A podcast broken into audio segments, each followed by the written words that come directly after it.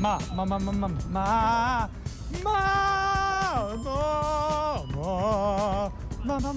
まあまあまあまあまあまあまあまあ虫 Vanuit papi tu kasi kay Kuba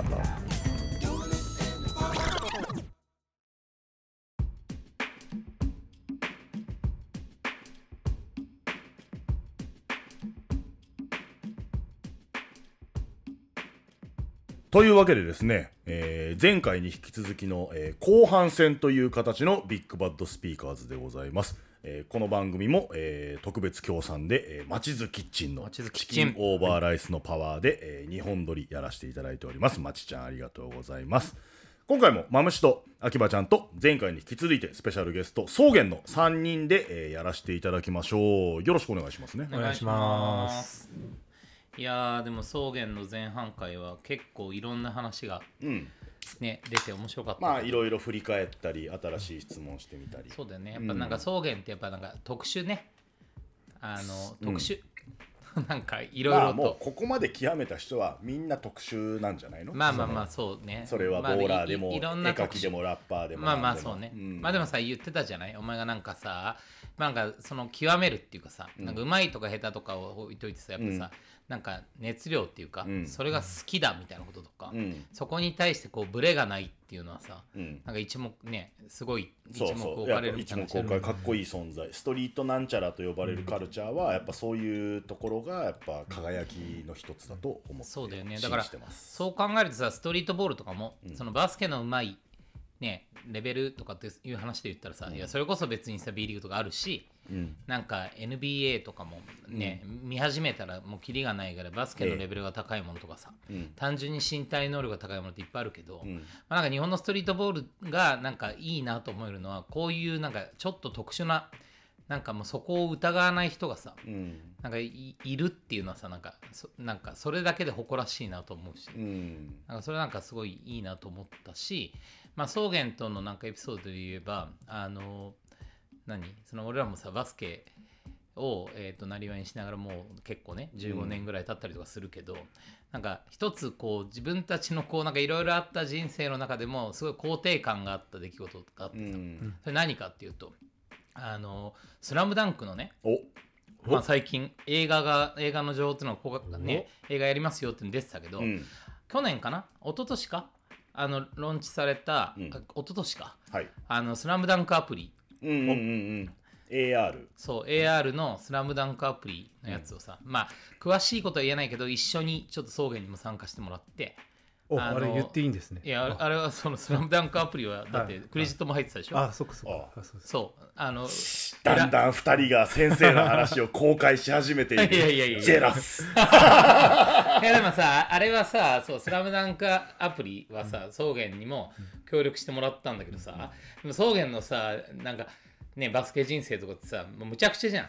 だって中学でさバスケ部に入ってさ、まあ1年行ってないね、まるっと1年行ってない、ねよく中学からは一中1から 始めたっていう始めたばっかなのに。そうだよ。始めてねえよ。始め始めてねえだろ明らかに。始まってねえじゃんって。そう。でさその後もさ草バスケでさ、うん。でそっからねファイストボーラーズでみたいなさ、いや結構さ日本のバスケのセオリーじゃ一個もないじゃん、まあちょっとキャリア的には独特なのかもね。そう。でもさ、なんか面白いなと思うのはさそういうそのバスケ人生の果てによ、そのやっぱりね日本が生んだねあの普及の名作ええ。でああってさもう金字塔ですね。それバスケ部じゃないけど、バスケ部じゃない人にとってもさ、うん。まあ、もうバイブルとなってるさ、ね。まあ、スラムダンクみたいな存在があってさ、まあ、スラムダンクがあってなんかバスケを続けられるみたいなことがまああったかもしれないけどさ、うん。そのなんか井上先生とさ、草原がさ交わるっていうのはもうくそ面白いなと思った、しかも仲良しらしい。そうなんだよね。さっきから先生って言ってるのはたけちゃんのことで いやそちゃんたけ？えー草原だけね井上先生にねたけちゃんって呼ぶんだよね、まあ、面と向かって呼ぶの？えー毎回じゃないけどチャンスあれば？そうワンチャンもうたけちゃんって呼んだら、そうおいって俺らなるじゃん。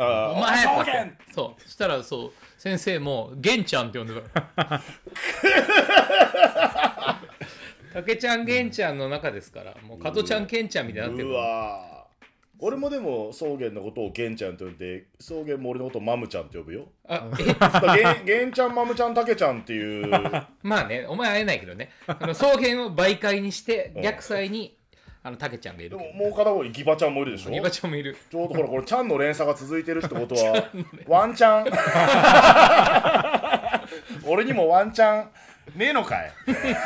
どうだったの？あのそのさあのアプリの時にさ、ねまあまあアプリの仕事はさもう機器として、ねもちろん一緒にやったんだけどその井上武彦とさうん。自分の人生がさ交わるっていうのってどうなんかそういうイメージ？うん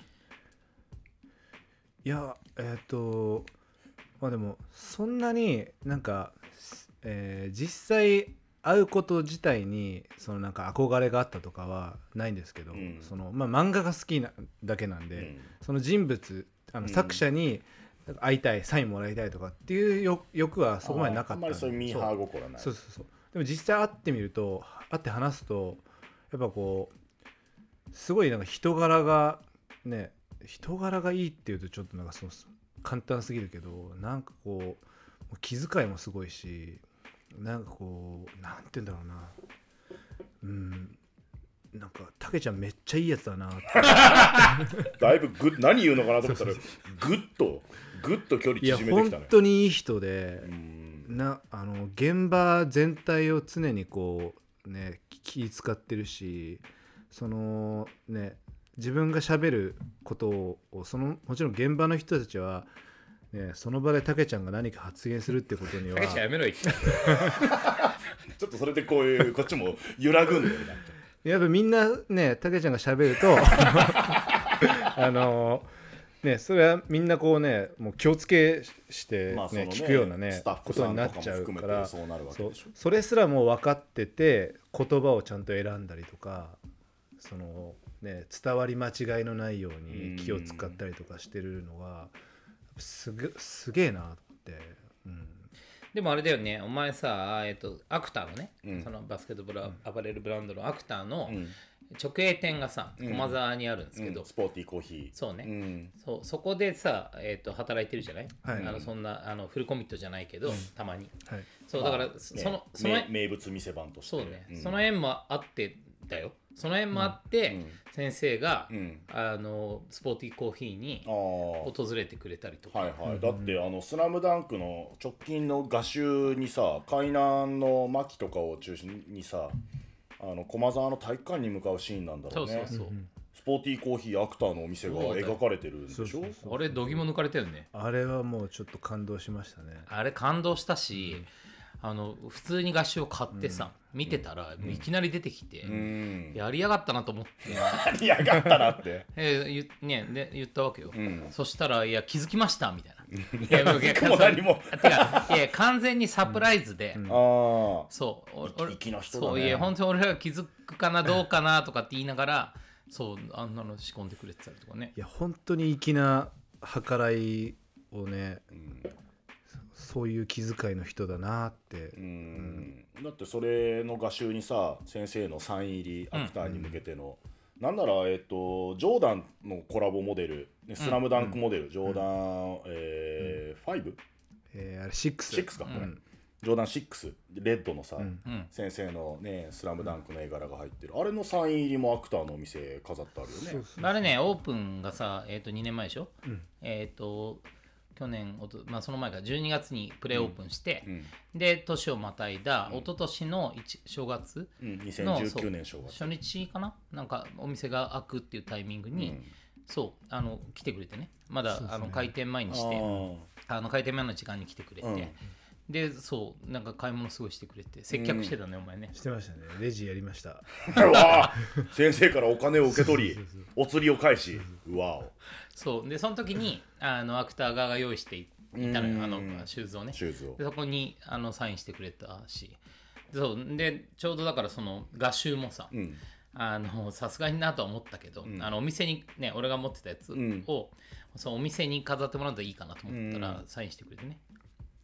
それも置いてある、ね、アクタースポーティーコーヒー、ぜひ皆さん一度、ね。草原も、まあ、たまにいるんだっけ？ーたまにしかいないです、うん。名物店員名物バリスタ、ね。草原に会いたかったら洋画で貼ってた方があ 自分で。なぜ56時間いるのからねそうそうそう。会えるけどどっちかにいるわ。スポーティーコーヒーもねあんなお宝だよね。いやあれは本当にねでぬそのうち盗もうとするやつとかいるんじゃないかなと思います、ね、俺は置き方によっては。あわや行ったろかと思ってますけどね。まあでもあれも本当そうよ。なんかもしかしてお二人とも個人的にサインもらってる系ですか？いやいやいやいやもらってるよね。もらってもね。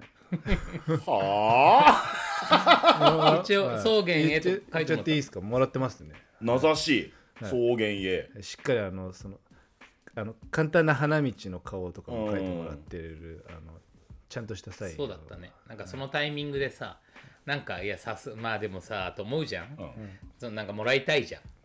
もらいたいい。もらいたいというかまあそうね、まあ、少なくともさ選手たちはさ、そう思うよなっていうのがあったから、そうそのアプリのやつは草原とさもう一人番長が絡んだけど、そうそうなんかねさすがになんかこっちもさ、あのなんかそんなミーハーなことっていうのも。あまりミーハーにはいけないよね、そう。うん。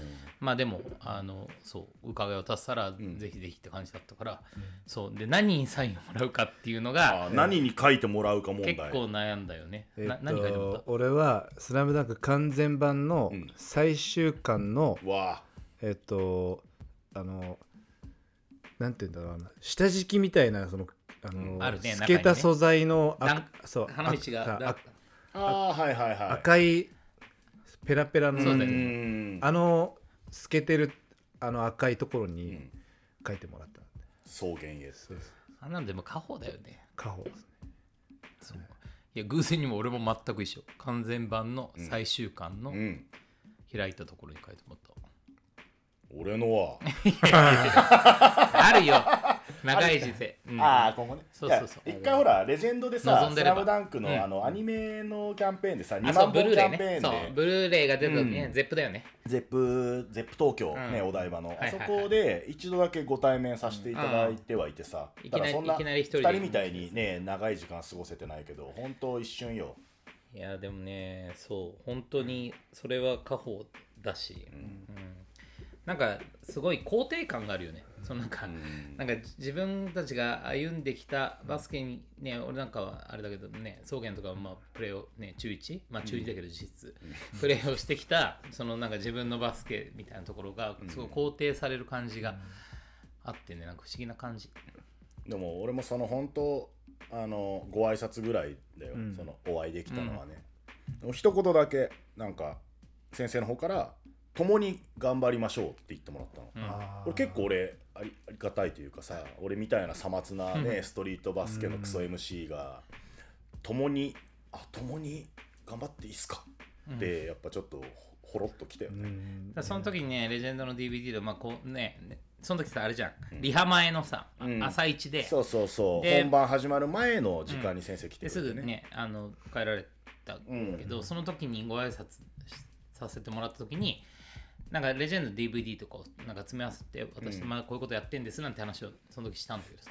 もうあれから何年よって感じじゃない？十数年うん経ってるわけで。でそのアプリのそのその時にそういや実は僕たちあの前にそのレジェンドっていう、うん。あのこうこうこういうのをはいはい。説で明先生にってそうあのやっててって話をしたら、あ知って。ますよあの、DVD 見てますって言って、そう俺らがさその時に渡したん。DVD を見てくれって言ってさ、うん。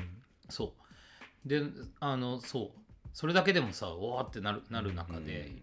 そうでもさ前にラジオでも話したけど、ん。レジェンドって、めあの俺が最初プロデューサーで入る時に目指したものっていうのがさ、えっ、とまあスポーツでいうと、まあ、プロレスの要素と,、はいえーとエンタメ要素、はい。あと箱根駅伝のあのその箱庭スポーツとしての要素、であと目指した世界はやっぱ「スラムダンクだね、うん。だからやっぱ「スラムダンクのやっぱりあのなんか人間ドラマを見せていくスタイルっていうのが色濃くこうレジェンドに反映されていったって感じだったんだよね、だから「スラムダンクを目指して作ったんだけどで先生がそのレジェンドのことを表した時に、まあ、2つ言ってて1つはやっぱり日本のバスケのなんかい一番得意じゃないところうん。なるほど。をあのやっていたやってくれていたみたいな、いね、ふうに言ってくれていたのが一個とあとやっぱりでもあれですよね本当に選手のなんかがすごい個性的で、漫画みたいですよねって言われたの。あんたが言うからね。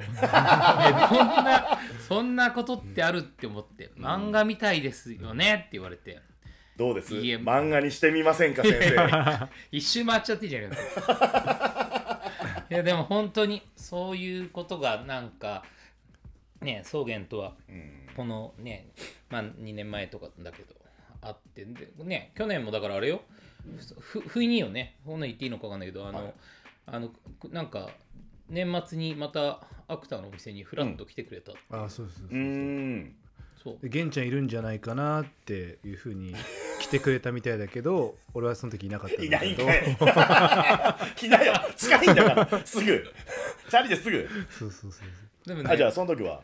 それはいなかったのあいなかった。ですそれは。ああだからあれでしょ？なんかあの駒沢公園の付近でばったり会ったこともあったでしょ？あそうーそうそう道でばったりって言ってたね。たけちゃんの方から「おう」っつって言ってきて。ちょっとこれお前。もちゃんだけ。持ちネタたけちゃんの持ちネタを全部ここ全部出して 全部つ出してるけど、全部出してあった持ちネタをね全部言っていやでも本当にそう唯一よ。たけちゃんって呼べる唯一の。すごくない？日本のバスケットボール選手の中で唯一あの井上先生のことをたけちゃんって呼べる。ようたけちゃんって。ワッツアップでもさすがに道端で会った時はあのあっちから声かけてくれてもう興奮と恐縮となんていうの？緊張で、もう「あはははこんこんにちは。ははおさおさおさお久しぶりです」みたいなたけちゃんです。そうそうたけちゃんです。恐れ入ります 緊張しちゃった。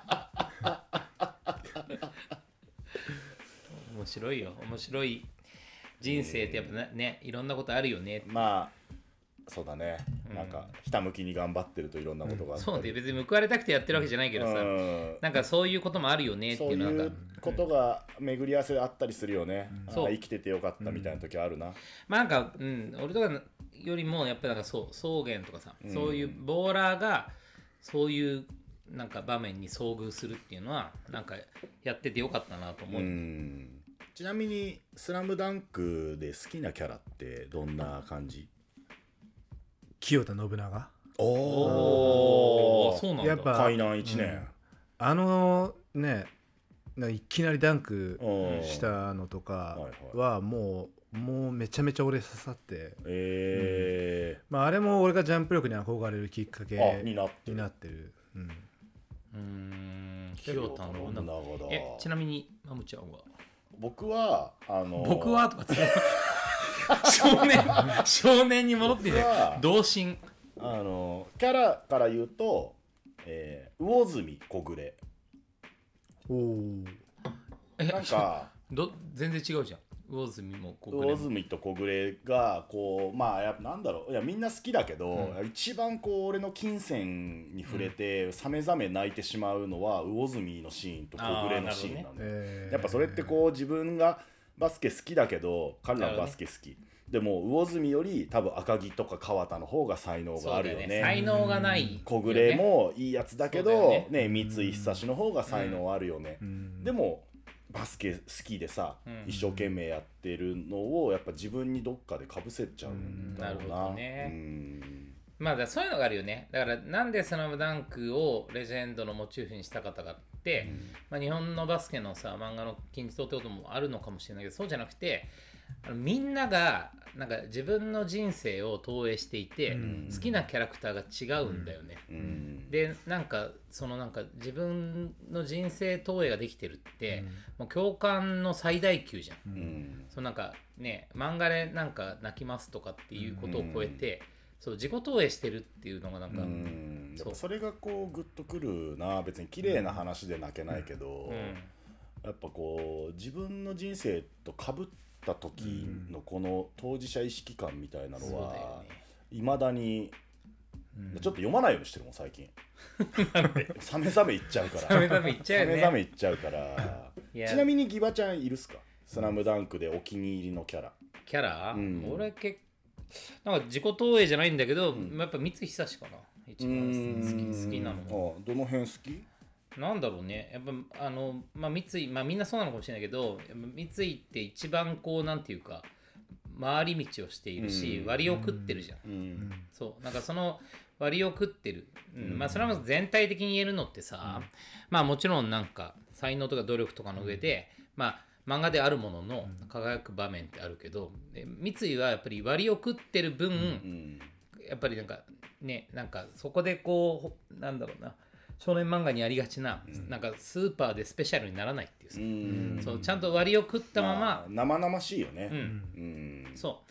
まあでもさやっぱそうそこなんかね俺やっぱなんかあのバスケやらないじゃない、まあでもレジェンドがやってて一番こう好きなプレーはなんかまあ派手なダンクとかドライブとかあるんだけど、やっぱね素人だからだろうけどなんかスリーポイント好きなんだよねうん。でまあそれもさアーチ高め綺麗にっていうのが、それはなんでかっていうとなんかあの瞬間あの放物線を描いてる瞬間って何もやりようがないから、まあねもう放たれたらね入るかだからもう選手も含めてレフリーも含めて MC も DJ もうん。観客も俺らみたいなスタッフも含めて同じとこを見つめてるから、うん。でそのボールの行方を全員が見見つめていて、うん。そのねでその瞬間なんかやっぱ入れと思ってるんだよね、まあそうだね。うん。そう。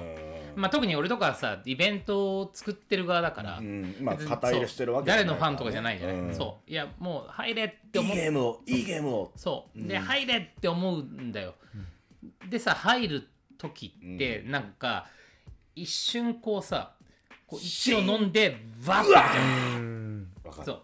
確かあれはなんかまああまたあるさバスケのプレーの中でもなんかすごく神聖だというか、そう。なんかねあのバスケを知ってるとか知らないとかを超えて、同じところをみんなが見ていて、同じ感情にみんながなるみたいなのがやっぱりスリーポイントあるなと思っているし、まあ実際さなんていうの？スラムダンクとかでもさ、まあ、特に三井のねシュートって、うん。なんか印象的に描かれるし、まあそうだね。しああのシーン好きよ。山王戦のね静かに白やいのねこの音が俺をね蘇らせそうねあのるみたいな数種のねパシそうっていうのがね。ああいう感覚ってなない？俺ちょっとあってさ、まあその俺だったらやっぱ喋って、まあ、みみんなのいいプレーが前提だけど、その時に本当に俺がハマったワード言って、うわんーってなった時のあれを、あれを食って俺は生きてるっつうか、そうだよね。まあでもボーラーはみんなそそうなのかな？なんかハイライトプレーをやって、そうですね。ドカーンとなったうん。あの感覚をなんだろうな、まあ、あの感覚に病みつきになってるみたいな、うん。ね逃れらんなくなるよね、なんか面白い。そこにさボーラーが、のさあれが出る、うん。で多分ねレジェンドボーラーがなんか人気がさ、うん。あったのって、あああいう瞬間の立ち振る舞いが慣れてるんだよね、うん。うん。なんかさまあ本当漫画のキャラのように。そう爆発的に感情をさこう表に出すやつもいるし、うん。そうみんなそれぞれそそこのそのそれに慣れてるから、その瞬間に自分がどういう立ち振る舞いをするかみたいなところっていうのが完成してるからなんかみ見ていて、なんかこっちがそうあってほしいみたいな感じになる。そう。例えば淳とかはさ、なんか耳とか塞ぐじゃんあいつなんか、うん。ね、いろんなそのいろんなアクションを持ってるよね、うん。あの人面白いよね。面白いかっこいいよねいちいち、そう。仕草が。そういちいちかっこいい。ああいうなんかを決めてさ、そう。うんねだからでああいうのを多分見てみんなもなんかもともと慣れてないじゃん。体育館とかでさ、うん。別に NBA プレイヤーとかも B リーガーとかでもないから、自分が入ったシュートってまあね、うん。仲間たちがっていうのはあるけどさ、うん。そう。だからどうしていいか分かんない人はさ起点なんだろうけど、ああいうふうにやるんだみたいな背中を見てさ、うん。みんなどんどんこう育っていったんだろうなと思うと、うん。なんかあの辺の立ち振る舞いのかっこよさみたいなところが、なんかレジェンドボーラーは慣れてた。うん。しまあまあすどこかでそうなりたいと思っていたイメージもあったと思うしね、うん。だからそれが多分なんか他の、まあ、サムシティとかもそうかもしれないけどそういうところに行った時とかであってもなんかかっこよさがあったんだろうなと思う。うん。そう。でもいいよね。間戻るとさ三井久志とかもさいや本当に静かにねあのくだりもいいし、うんあのくだり好きね。うん。そう。だからまあ三井久志かも、おーなるほどね、うん、素人だからああこれ系の話題ってあんまりボーラーと話したことないよね、誰好きって。あんまり俺知らないのは誰が誰好きなのか、まあ NBA のプレイヤーとかだって話すでしょ。ああそれはよくあるけどさ、うん。スラムダンクでやっぱ結構性格出るよね、俺のね確かに。あの能力は清田信長に憧れたうん。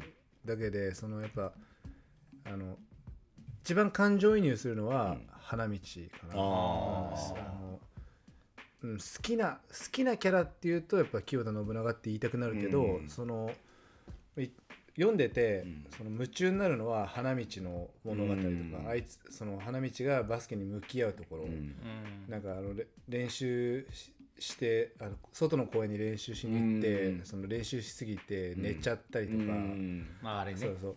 ああいうのもやっぱこうああいうのってそのリアリティがあるじゃん、うん。なんかその仙道の一回戻してダンクとか、うん。ああいう超絶技だけが現実離れしてるけど、うん。それ以外のってすごいこう現実的で、そうだね。リアルな描写だもんね、俺もね夜通し外のコートでシュート打ったりしてで眠たくなるまで打ってあのあわよくばは花道みたいに寝て寝て、で日差しで起きたいと思ってしででもお腹空いて結局帰る。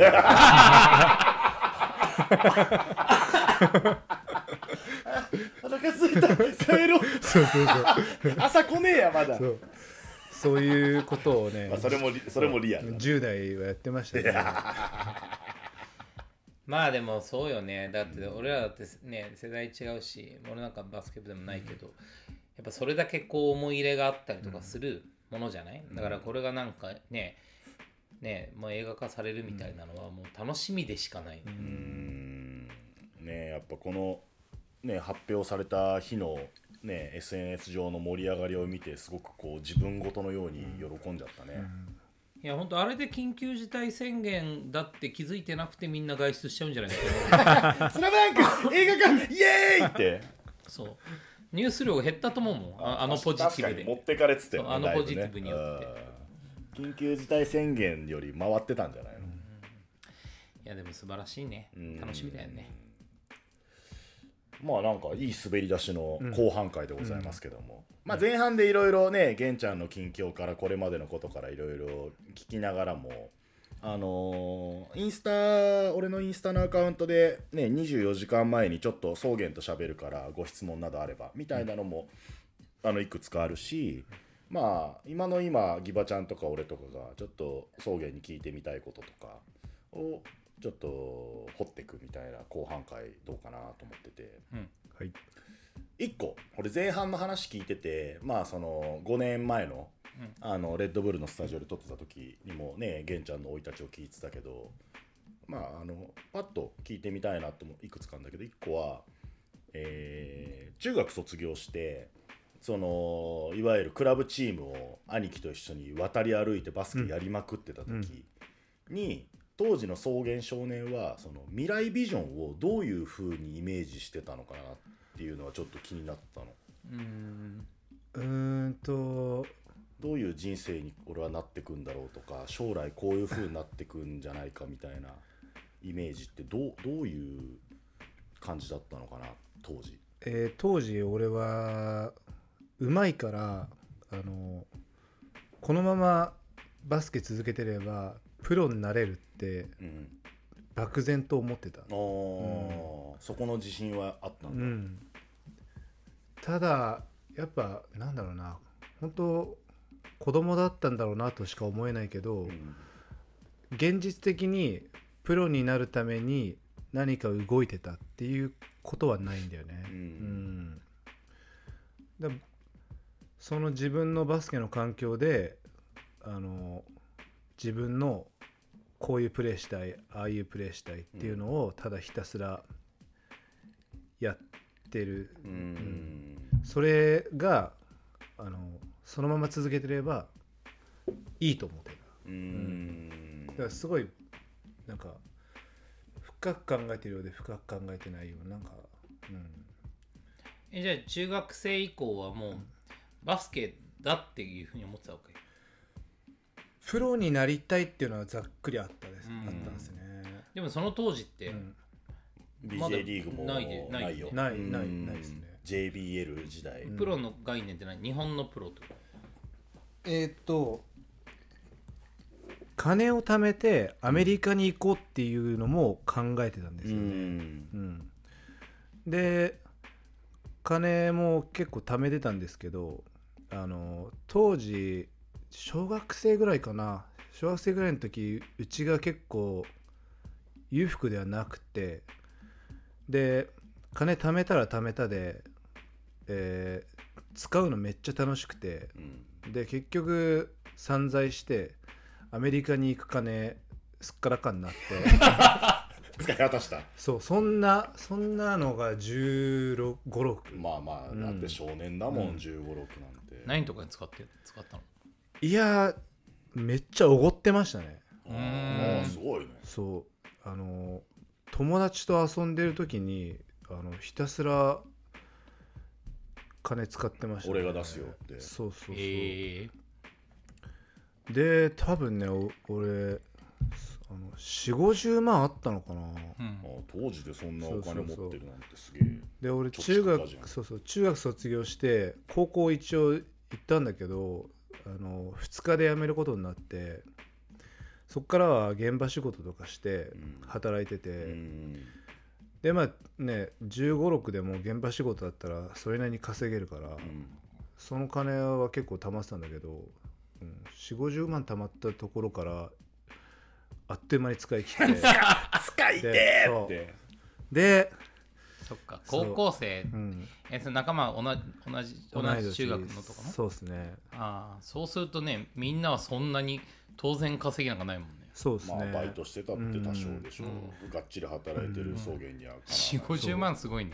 でその地元はなで今だったら考えられないんですけど普通に居酒屋とか入ってたんですよ。うーん1 5 6 1 5 6まあですね、もうね本当に。20年以上前の話なんでね、皆様ご勘弁していただきたいです。けどもだからそういう、ね、居酒屋とか入って飲み食いしてたんでまあそこら辺全部俺が払ってたりしたんで。うん。何人ぐらい仲間は？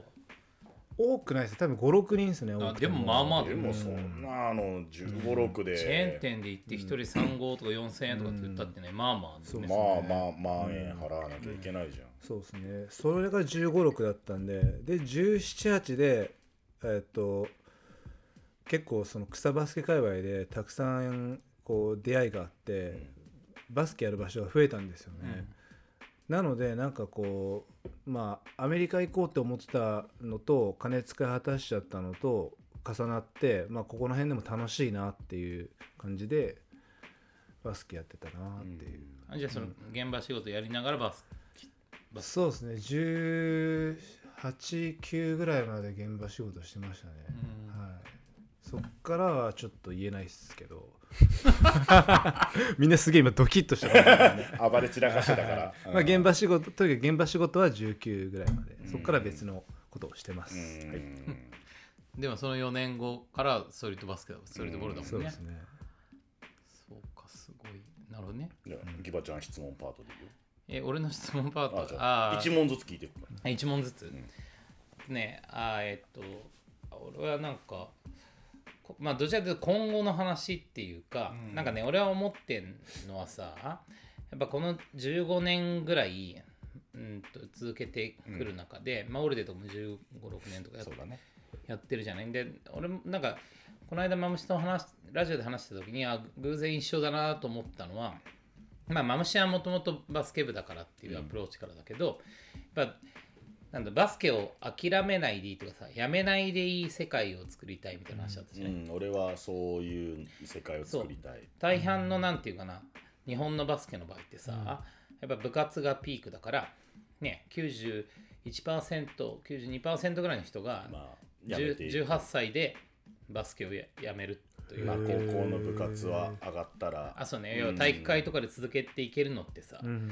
ね、大学の体育、ね、バスケ部体育会、まあ、サークルを除くと、ね、まあちゃんとコミットしてバスケを続けられるとかバスケ上手くなれるのって、ほんと全体の10%未満とかになっちゃうわけだよね、ほそう。だからすごいこうさファネルっていうかサイロとしては狭くなって一気にガクンと減って、でそこからプロにまた行けますよとかってやっぱ人ほんの一握りじゃない、まあまれだよ。だからマムシはだからそんな中でも、まあストリートみたいなものっていうのがもう少しこう受け皿になって、でそこからさ要は18歳で辞めちゃうといきなり趣味になるじゃん、サークルにしたって、クラブチーム行ったとしたって、ね、週に1回。それ別に上手くなる、バスケ上手くなるっていうモチベーションのものとかじゃなくなってっちゃうわけでね、でマムシはだからストリートがそういうセーフティーネットじゃないんだけどやめないで済む受け皿になったらいいなっていうのが、マムシの思ってたことだけどそう,、俺が思ってたのはなんていうかな。まあなプレイヤーじゃないんだけどいやなんとなくそのバスケっていうスポーツをあのなんていうのかな。あのまあかっこよくしたいみたいなこととかはあったけど、まあ、もうちろんもう一個あったのはやっぱなんかライフスタイルスポーツにしたい。はい要はあのまあ究極一緒なのかもしれないけどやっぱあのアメリカとかに行くとさバスケっていうスポーツの生い立ちはさやっぱ公園にあるじゃない。はい。そう。でみんなだから公園でバスケを始めて、そう。でそっからこうさちゃんとこうし上に上がっていける人たちとかっていうのはその高校からトライアウトを受けてさ、まあねそこでこう合格したら競技のバスケに進んでいけるみたいな話だけど、公園のバスケはさ常にある。ずーっとある、そう。だからさ 熱量を持ったままキープできてずーっとそう草原とかと一緒かもしれないけど働きながらでも熱量を持ったバスケを続けられて、ね、でなんかむちゃくちゃなんかねおおっちゃんとかでもなんかすごいシュートが入るおっちゃんがいたりとか、ずーっと続けていけるじゃない、だからそういうのがライフスタイルに根付いたスポーツみたいなものの可能性がバスケにあるじゃんって俺思ってて。でで日本でなんかそういうスポーツあんまないんだけど、あのサーフィンとかそうだなと思ってて、うん。サーフィンなんてさ当然さ別にサーフィン、まあ、プロのサーファーとかももちろんいるけど、ねあの特に最近だとオリンピック競技に、まあ、東京からなるって話もあるけどさ、まあ、今やさ競技として捉えたらさみんな10代とかね、まあ、カナダとか20代もいるけど、やっぱりねあれってなんかすなんかなんていうの？感覚がさ、平均感覚なんていうの？そのバランス感覚みたいなもの三半規管とかってさ、うん。やっぱ若い頃の方がさ、あったりとかするしだからどんどんこう競技としてはさ若年化していって、10代とかでうん。すごいトップサーファーとかになってってる、まあスケーターとかもそうかもね。そうそうね。横乗りは結構そういうの多いんだけどさ、まあでもなんかねサーフィンってさやっぱずっと続けていく、うん。そう。いやむしろさやっぱ40代になっても50代になってもさ、サーファーはさいるんでしょ？そうずずっといる。でさ、まあ、つまりよそのオリンピック目指しますとかプロになりますよみたいなことって、まあ、10代ぐらいとかさ20代前半にはね終わっちゃうんだけど、でもそこから30年さ、ずっとさ向き合える、うん。でそれって別にさ大会に出たくてやってるわけでもなくて、そう。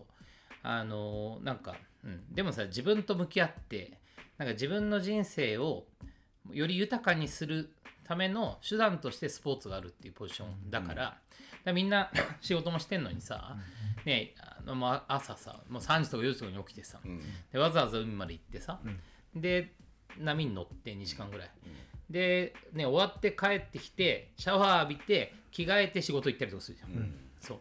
でそそれってなんかさもうスポーツがさその目的じゃなくて、もうライフを豊かにする手段としての確立だと思うんだよね。で俺はなんかバスケをそういうライフスタイルスポーツにしたかった。だからあき ね、諦めないで済む世界を作りたかったマムシと、もう俺俺はまあ結果的に合致するんだけど、そう。だライフスタイルスポーツでありたいなとか思ったとすると15年前とかにその俺らとか始めたタイミングでそういう文化の発信がさ、ね、俺とかマムシによっては始まってで15年経ってね、当時俺も20代だったの40代とかになってるけど、ボーラーズもそうでさ20代そこそこだった子たちがさ、ね、みんな40代またぎぐらいとかにさ、なってきてる30代とか、でそうするとさ次の15年を考えるとなんか やめるかってやめないよもうここまで来たら。うん。そう。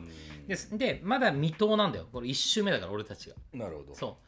でこっから先っていうのがじゃあ15年で見た時にとはいえよそんなサムシティとかレジェンドみたいなさなんか見せるバスケだったりとかお客さん入れるようなバスケをそんな別にねどんどんこうね解雇的にさなんかわかんない野球でモルツとかみたいにさ、ずっと続けていくわけじゃないじゃない、ね、プロレスとかみたいにさなんかねあのショーとして続けていこうみたいなこととかでもないなとかと思うと、今回またさなんかライフスタイルバスケみたいなこととかがなんか大きくテーマになっていくかなと思った時に、そう草原とかさ、ね、前回も言ってたけどやっぱりバスケの練習はさ40になってからでいいっていうふうにさ、5年半前に言ってたんだとすればさ、だからそうだと思うんだよね。それ40からさじゃあまたプロを目指しますとか、40代でなんかねサムシティでバリバリやりますとかじゃなくて、もうなんか自分のライフにバスケがずっとあるっていうのを決めてるやつの発言だと思うわけ、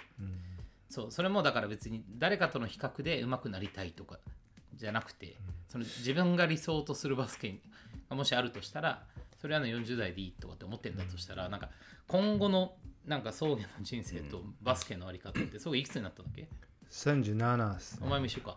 37あそうサウナササウナだ。ウナ年です。サウナ年ね、そう。でもこ,、まあ、まあこっからのキャリアって、まあ、当然サムシティとか、ビーストとかなんかあるかもしれないけどなんかどどうなの？そのバスケと私。うーん。俺はまだ40ぐらいまでは、えー身体能力上げていけそうなあの感覚があってトレーニングしてても、バスケやってても、うん。まあ、50歳ぐらいでも結構飛べるんじゃないかなっていうのは今感覚はあるんですよ。でうーん最近思ってるのは最近っていうかマムちゃんのこの間のあの個新春、新春スペシャル、2個前の。初心表明、俺はこんなことをこんなご時代だけどやりたいんだって放ったやつ、うんあれを聞いて俺もその確確信というかやっぱ自分もこれ今からやるべきだなって思ったのはと正しいトレーニングをこう発信したいなっていうのがあって、うん。結構あの周りでトレーニングしてる動画とかを上げてるボーラーもたまに見かけるけどやっぱまともなやつは一人もいない。うん。結構そのツッコミ入れてるよね、ん。ツイッターとか SNS でね、そう。でこの間結構仲良くしてるボーラーがストーリーで、あのすげえひどいフォームの多分トレーナーはあの種目を教えたんだろうなって俺は見当がついたんだけどおでもこのあの種目をこのフォームで OK 出してるんだったらクソやべえなってーいうのがを見てイラッとして、うん。ちょっとすごいきつい言い方であの DM しちゃったんだけどそいつに。そうそうそう。お前それ意味ねえみたいなこと。うそれはすげえ申し訳なかったなと思うんだけど あのやっぱり、えっと、リテラシーが低い、うん。うん。えー正しいトレーニングをあの、まあ、自分でたくさん調べて知っていけば取捨選択ができるんだけどやっぱりそれの方法もまずどっから取り掛かったらいいのかもわからない人がたくさんいる。そうするとと例えば自分が尊敬してる選手がトレーニングの動画を上げてたらもうそれが正解になっちゃったりとか、うんなるほどね。うん。盲目的にそれを信じちゃう。で今バスケのジャンルに限って言えば、えっと、トレーニングの、えー動画うん。っていうのが例えばその人が影響を受けそうな動画っていうと、例えば NBA 選手のオフのトレーニング動画とか、うん。うんあるね。あとは今だと B リーグの各チームのその、えーウェイトルームでの様子みたいなのとか、まあ、ちょくちょく上がってるのを見るんだけど、えっとまあ B リーグに関して言うとそんなにこうあの突っ込むほどの情報量を出してない、うん。うん。あのほんほんの少しなんあのトレーニングしてるのをこうあのなんだろうな。1セット丸々映すとかじゃなくて、うん。まあ、少しパッと映してまた別の選手パッと映してみたいな。るほどね。そうそうそう。トレーニングのクオリティまではわからない。そうそうそうそう。だからやってますよっうん。ていう。それ突っ込む突っ込まないの話ではないんだけど、うん。でも NBA 選手の動画とかってまあねレブロンとか毎シーズンちょっと真新しいトレーニングとかうん。取り入れたりしてるんだけど、まあああいうのって真似する価値があるかどうかっていうと彼らは N すでに NBA 選手でうん。オフのトレーニングのアクセントとしてあのやってみてるだけ、うん。なるほど。で彼らはあれをやってよやってまいがもう NBA 選手なの、すでにね。そう。化け物。ううんん。うん。それをね基本的なウェイトトレーニングうん。も正しくできないやつらが、ね、真似したところで 何の意味もない、うん、体強くならない、っていうのをよく思ってて。だからまあ今、ね、これからバスケに俺は復帰するけど、うん、結構説得力あると思うから俺がトレーニング。こういうフォームでやるよっていう発信をするの。うん。だからそういうのをやってって。で例えば1 5 6の子たちが、うん。え当時の自分のそうそうそうトレーニング何か始めないとなみたいな風に思ってたりとかうん。する子たちが俺の動画を見てでまず真似してみる。っていうことが起きたらそれはそのなんだろうなスタートとしてはすごいいいことだなって。ううんん、俺を真似することは間違いないことだから、うん、それが俺が例えばその発信をせずに、うん。今のこの現状情報量の中で、ね、若い子たちが何かしら真似していったりしてからトレーニングを始めると思うんだけど、うん、まあそうだね。俺が発信することでそこら辺に影響を与えられるっていうのはすごいいいことだし、有意義なことだね。後世に対して。で過去の自分にもねこうもしその本当に正しいトレーニングをバスケ選手がたくさん教えてくれてるようなね、うん。情報があったら俺はすごいもっとあの早く正しいトレーニングをできていたら、うんまた少し違ったのかなもっと良かったかもしれない。そういうのをこの間まむちゃんのうん。話を聞いて具体的に思いましたね。うん。言ってたもんね。うん。発信をしようってね。うん。そう。まあね。みんなに対して。なかなかだってねプレーして歓声を浴びる機会はなかなか作れないよね今ね、俺も MC してドカーンっていうのもなかなか持っていけない中で、なんかなんかややうん。この1年。この2年。なんかやりたいじゃんね、うん。うん。やっぱ貢献したいし、やっぱどどっかの年でね世の中の役に立ちたいって思うようになったんだよね。俺とかはね、その自己満足はさ割と早い段階で一回クリアしちゃったっていうか、うん。自己承認欲求みたいなのは割と小皿だったな、うんうん。なんかでもそれの先はやっぱこうお役に立ちたいっていう、いっぱいいるだろうね。でも草原のトレーニングをあのうん。正しいトレーニングを知りたいとか。でもあれなんだイメージ的にはやっぱり1 5 6歳ティーンに伝えたいの。うーんいやもう大人も、うん。そのそう同年代俺もそう同年代ももちろんその見てほしいし、そのうん。まあでも大人はもうなんだろうな自分で調べる力も若い子たちとくら全然違うから、うん。うん。でうんでもまあ若い子たちが一番その影響を与えたいなと思いますね。うん。そうだよね。だからバスケのプレーはさもう特殊じゃん。はい。前回も言ったけど、うん。らそこのスキルとかっていうよりやっぱり体を鍛えるとか強くするとか、であの一番あの若い子たちで気の毒なのはあの例えば高校に入って高校に入るとウェイトルームがあったりして、でまあ外部トレーナーみたいなのとかがいたりする。るところもあるよね。だけどそういうそのアスリートにトレーニングを指導するうん。うん仕事をしてる人たちの9割は偽物なんで あの言い切ったね。言いき言い切ります言いけど切れる自信があるでしょ。そうそうそう。あのそういうやつらは、えっと、その人のトレーニングしてるのとかあと有名なトレーナーちゃんとしたトレーナーがトレーニングしてるところとか見たり YouTube で見見たトレーニングとかを拾ってで知ったかとはったりで教えたりするだけの偽物なんでそういうやつが外部コーチトレーナーをしてるような高校とかに行っちゃうともう本当に根っこから間違っちゃう猫から間違っちゃうんですよね。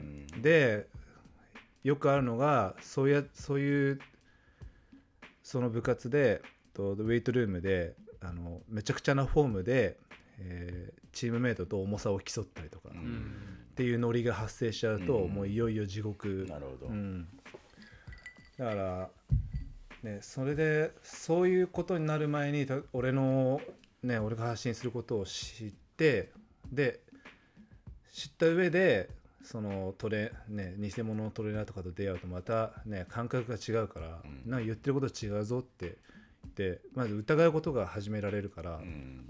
そうするとどっちが本物なんだろうっつってで自分で調べないと悩みながら辛いトレーニングなんかしたくないじゃない。うん。で調べることが始まる。うん。そうすると努力する才能がついてくるから、うん。うんなるほどね。そこら辺をね刺激できたらいいっていうことは思います、うん。あれなの？トレーニングってさ、まあ、ちょっと分かんないけどそういうウェイトのトレーニングとかはやっぱりある程度じゅ何？高校生ぐらいからとかだったらバシバシやった方がいいの？なんかなんか諸説あるっていうかさその成うん長そうだ期。ねと中学生ぐらいからやってもいいかなと思いますね。えっとあのよくその成長が止まるとかいうのは今は伸びなくなるとかね。結構否定されててん。逆にウェイトトレーニングとかでこうき筋肉パンパンになるじゃないですか、うん。ああいうので成長ホルモンが出ると成長期には身長を伸ばすのに貢献するっていううん。の話もあって。そうそうそう。まあ、程度はあれど。そうですね。であのよくその身長が止まるっていうのの一番そのその通説に、えー影響してるのは体操選手だと思うんですよ。うん。体操選手ってすごいあのわ 10, 10代からうん。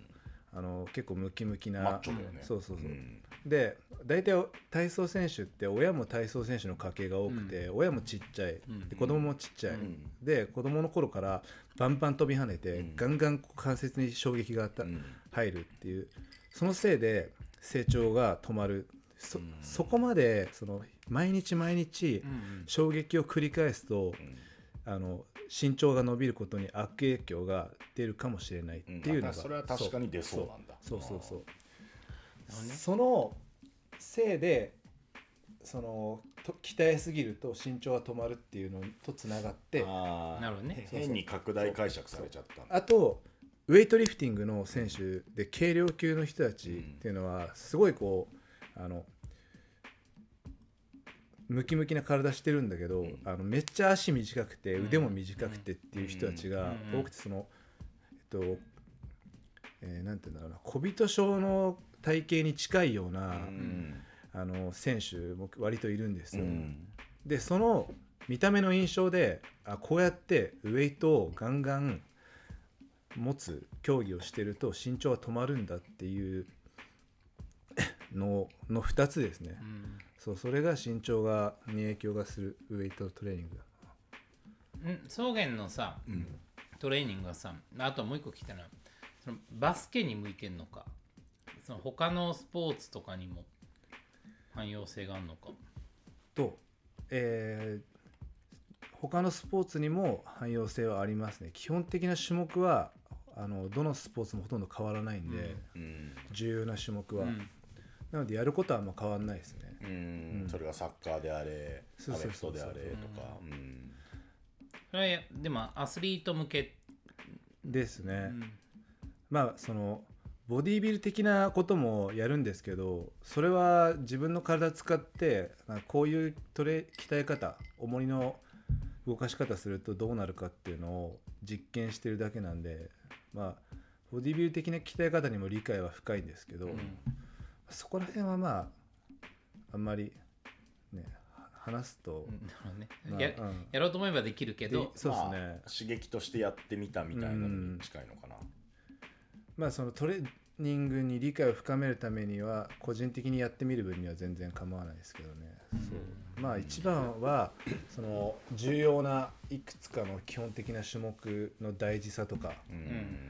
正確なフォームとか、うん。そういうのをまあ伝えて、まあ、ごく一部に刺さればいいかなっていう。ね 反応してくれた子たちはこの指止まれ。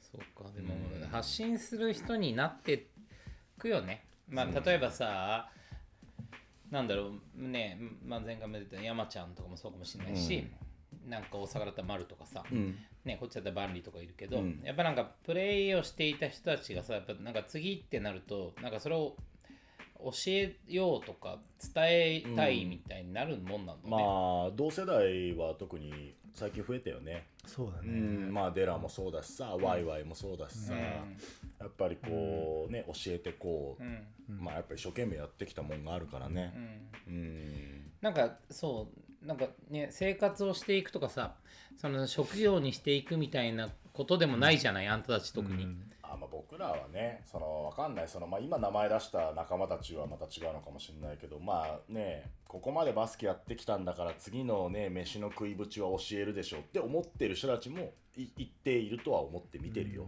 ねフェイスブック見りゃいろんな人がコーチやってて、うん。ねいいのか悪いのか。まあバスケが広まるならいいけどでもさっきの玄ちゃんの理屈で言ったら間違ったもん広めてどうすんのっていうのはやっぱあるわね。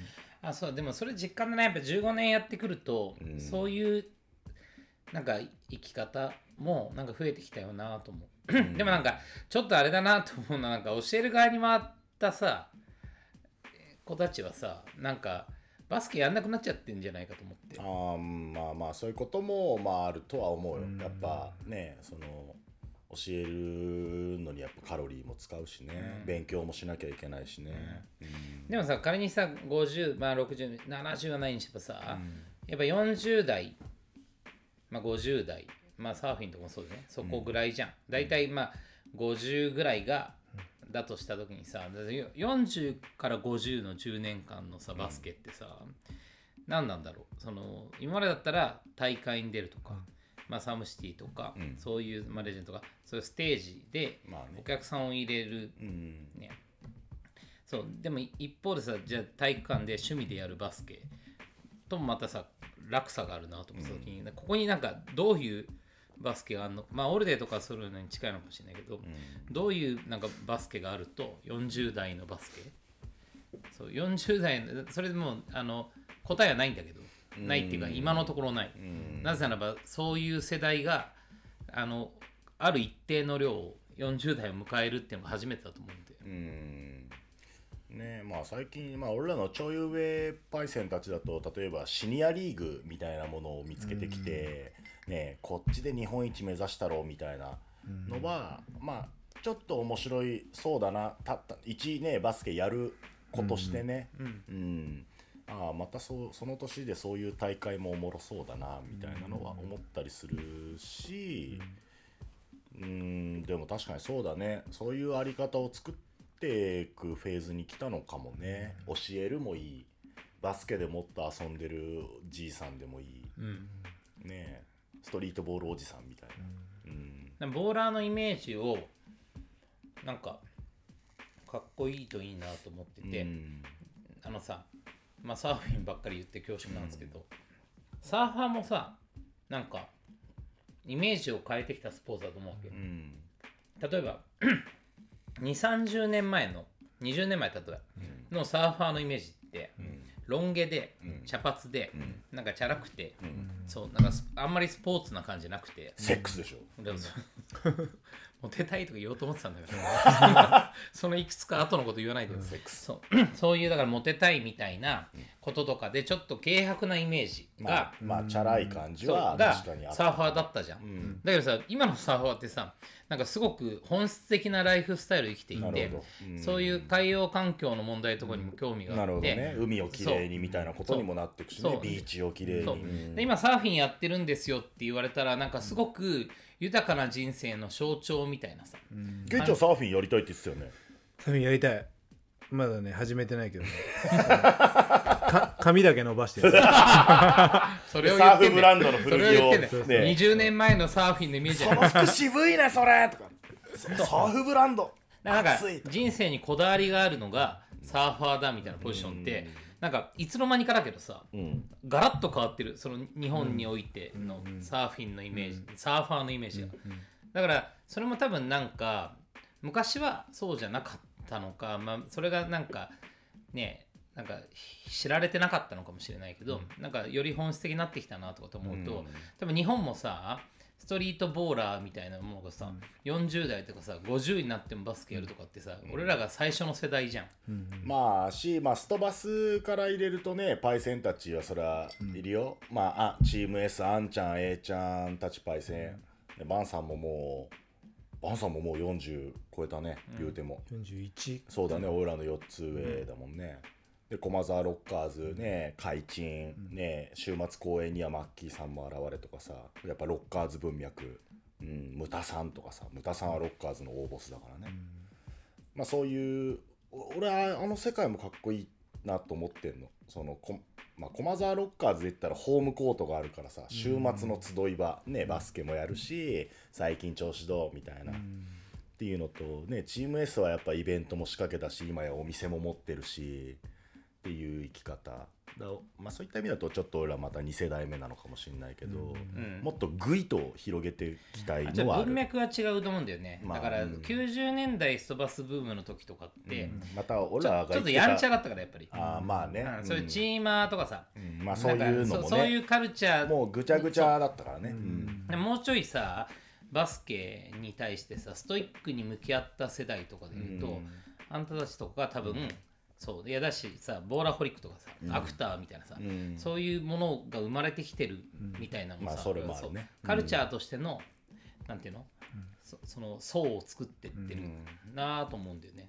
だサーフィンとかもそうじゃない？別になんかね、なんかすごいメジャーなブランドがさ、なんかナイキとかアディダスがなんかやってるわけじゃなくてさ、まあね。そういうなんかそこに特化したカルチャーブランドみたいなものとかっていうのがさ生まれたりとかして、ね、ローカルショップがあってね。そうそうそう。集いのコミュニティの場所があってね、うん。だからなんか次のなんかこの世代が40代どうやってバスケやるんだろうっていうのは、なんか楽しみよねって思ってるんでだからそその時にも多分やっぱプレイグラウンドがやうん。っぱ必要なんだろうな、まあまあねやっぱ最後ね憩いの場はそこになるからね、だから今まあ玄ちゃんがねアクターのお店にいるのとか俺はすごくいいなと思っててさ、俺も昔原宿の、ね、A1 ストアってところの店番やってたけど、まあなんかそのなんかこう来てくれる場っていうのはまた一個面白いしね。ね。うん。なんかあとはやっぱなんかそうそう親がストリートボーラーだみたいなこととかがなんか生まれてくる世代、まあねこうね育ててる同世代パイセンたちもたくさん出てきてるからね。うん。だからなんかこっから全くなんかブルーオーシャンというかね一個も正解ないんだけど、まあね昔と一緒だよ。結局やなったように世界はできていくんだなっていう、うんその別にねお俺次第だそこまでこう自分はすごいとは思わないけども、まあ俺は俺でってみんなが思ってると思うし、でもやっぱコミュニティの持続なんだろうな、うん。結局ね合わなくなっちゃったらさ、なんもないよな、まあね。まあまあコロナが明けないとなかなかまあってことバスケもやろうぜみたいなむずいかもしれないけど。なんかピックアップとかってさ、もうしばらくやってないの？あのコロナ関係なく。そのなんかなんかそのいわゆる草原世代。いやいやいやいや僕らね草原世代はピックアップゲームを あのやってると思ってますよ。まあ尊敬できるなと思うのは420大気虚子を中心としたあの田町。のコートで毎週土曜の朝から昼までやってで解散してまたそこからバスケ行くやつ、ね、サウナ行くやつ、ね、シャワー浴びて着替えて遊び行くやつ、あいつらもう何年もそれずっとやってる、あの活動は俺はかっこいいと思ってそうかそういうのは一個あるんだよねうん。きっとね。しなんだろう。俺らもいろいろねパイセンにも揉まれてきたのもあるから、まあ、やろうよって言われたら基本的に断んないのもあるし、まあコンディションにもよったりすると思うけど。なんかやってほしいけどね。うん。なんか俺は ST が最近やってるうん。ニュースリーグと、あと、そうだね。えーもう一つ西東京でリーガうん新しく始まったね、う。ん。ああいうのがこの先広がっていくのは確かにそうだね。えーすごいいいいいことっていうか、うん。その少しアメリカのバスケどっぷり文化に近づけるかな一歩近づいてると思う。ああそうね。俺はすごく注目してる、ハイレベルでうん続けられて、うん。その20代30代のお客さん入れてきゃじゃないさ、うん。やっぱこう安定的に競争ができる場ってさ、ね今バスケが増えた増えたって言いながらも、言うても週末でしょとかさ、うん。言うてもチームないと出れないんでしょとかさ、まあやっぱまだハードルはちっちゃくあって。うんあそういうのとかいいかもね、うん。でなんか、なんか渋谷でプレイグラウンドを作ろうと思った時にさ別にさなんかじゃあね安定的に体育館開放できますよだけじゃさ多分なかなかそれってこう仕上がっていかないなと思って、まあピックアップっていうアイデアはあるじゃん、だからオーガナイザーをさつけてさ、個性のあるピックアップが増えていくみたいなことあってもいいかなと思ったけど、そういうようなものとかがあってもいいね、そうそうそう。ね、だバンさんとかもそういうのニューヨークでたっぷり見てきたからさ、日本でもやりたいっつってな俺も面白そうだなと思って一時期ねお大人の NBA ごっこを真剣にやりたいっすねみたいな、リーダー決めてドラフトやってもうユニフォームとかも超はいはい。かっこいいの作って、チャンピオンリングも作ろうみたいな、オールスター的なやつね、そう。でそういうのにさそのブランドとかさ、アーティストとかめ、ね、いろんな人たちも巻き込んでって、またバスケこうやって面白がろうよみたいなのって広げられるじゃん、あの本気で遊びみたいな。そうそうそうそう。そうそうだから勝負がないと、うん。そのなんだろうな。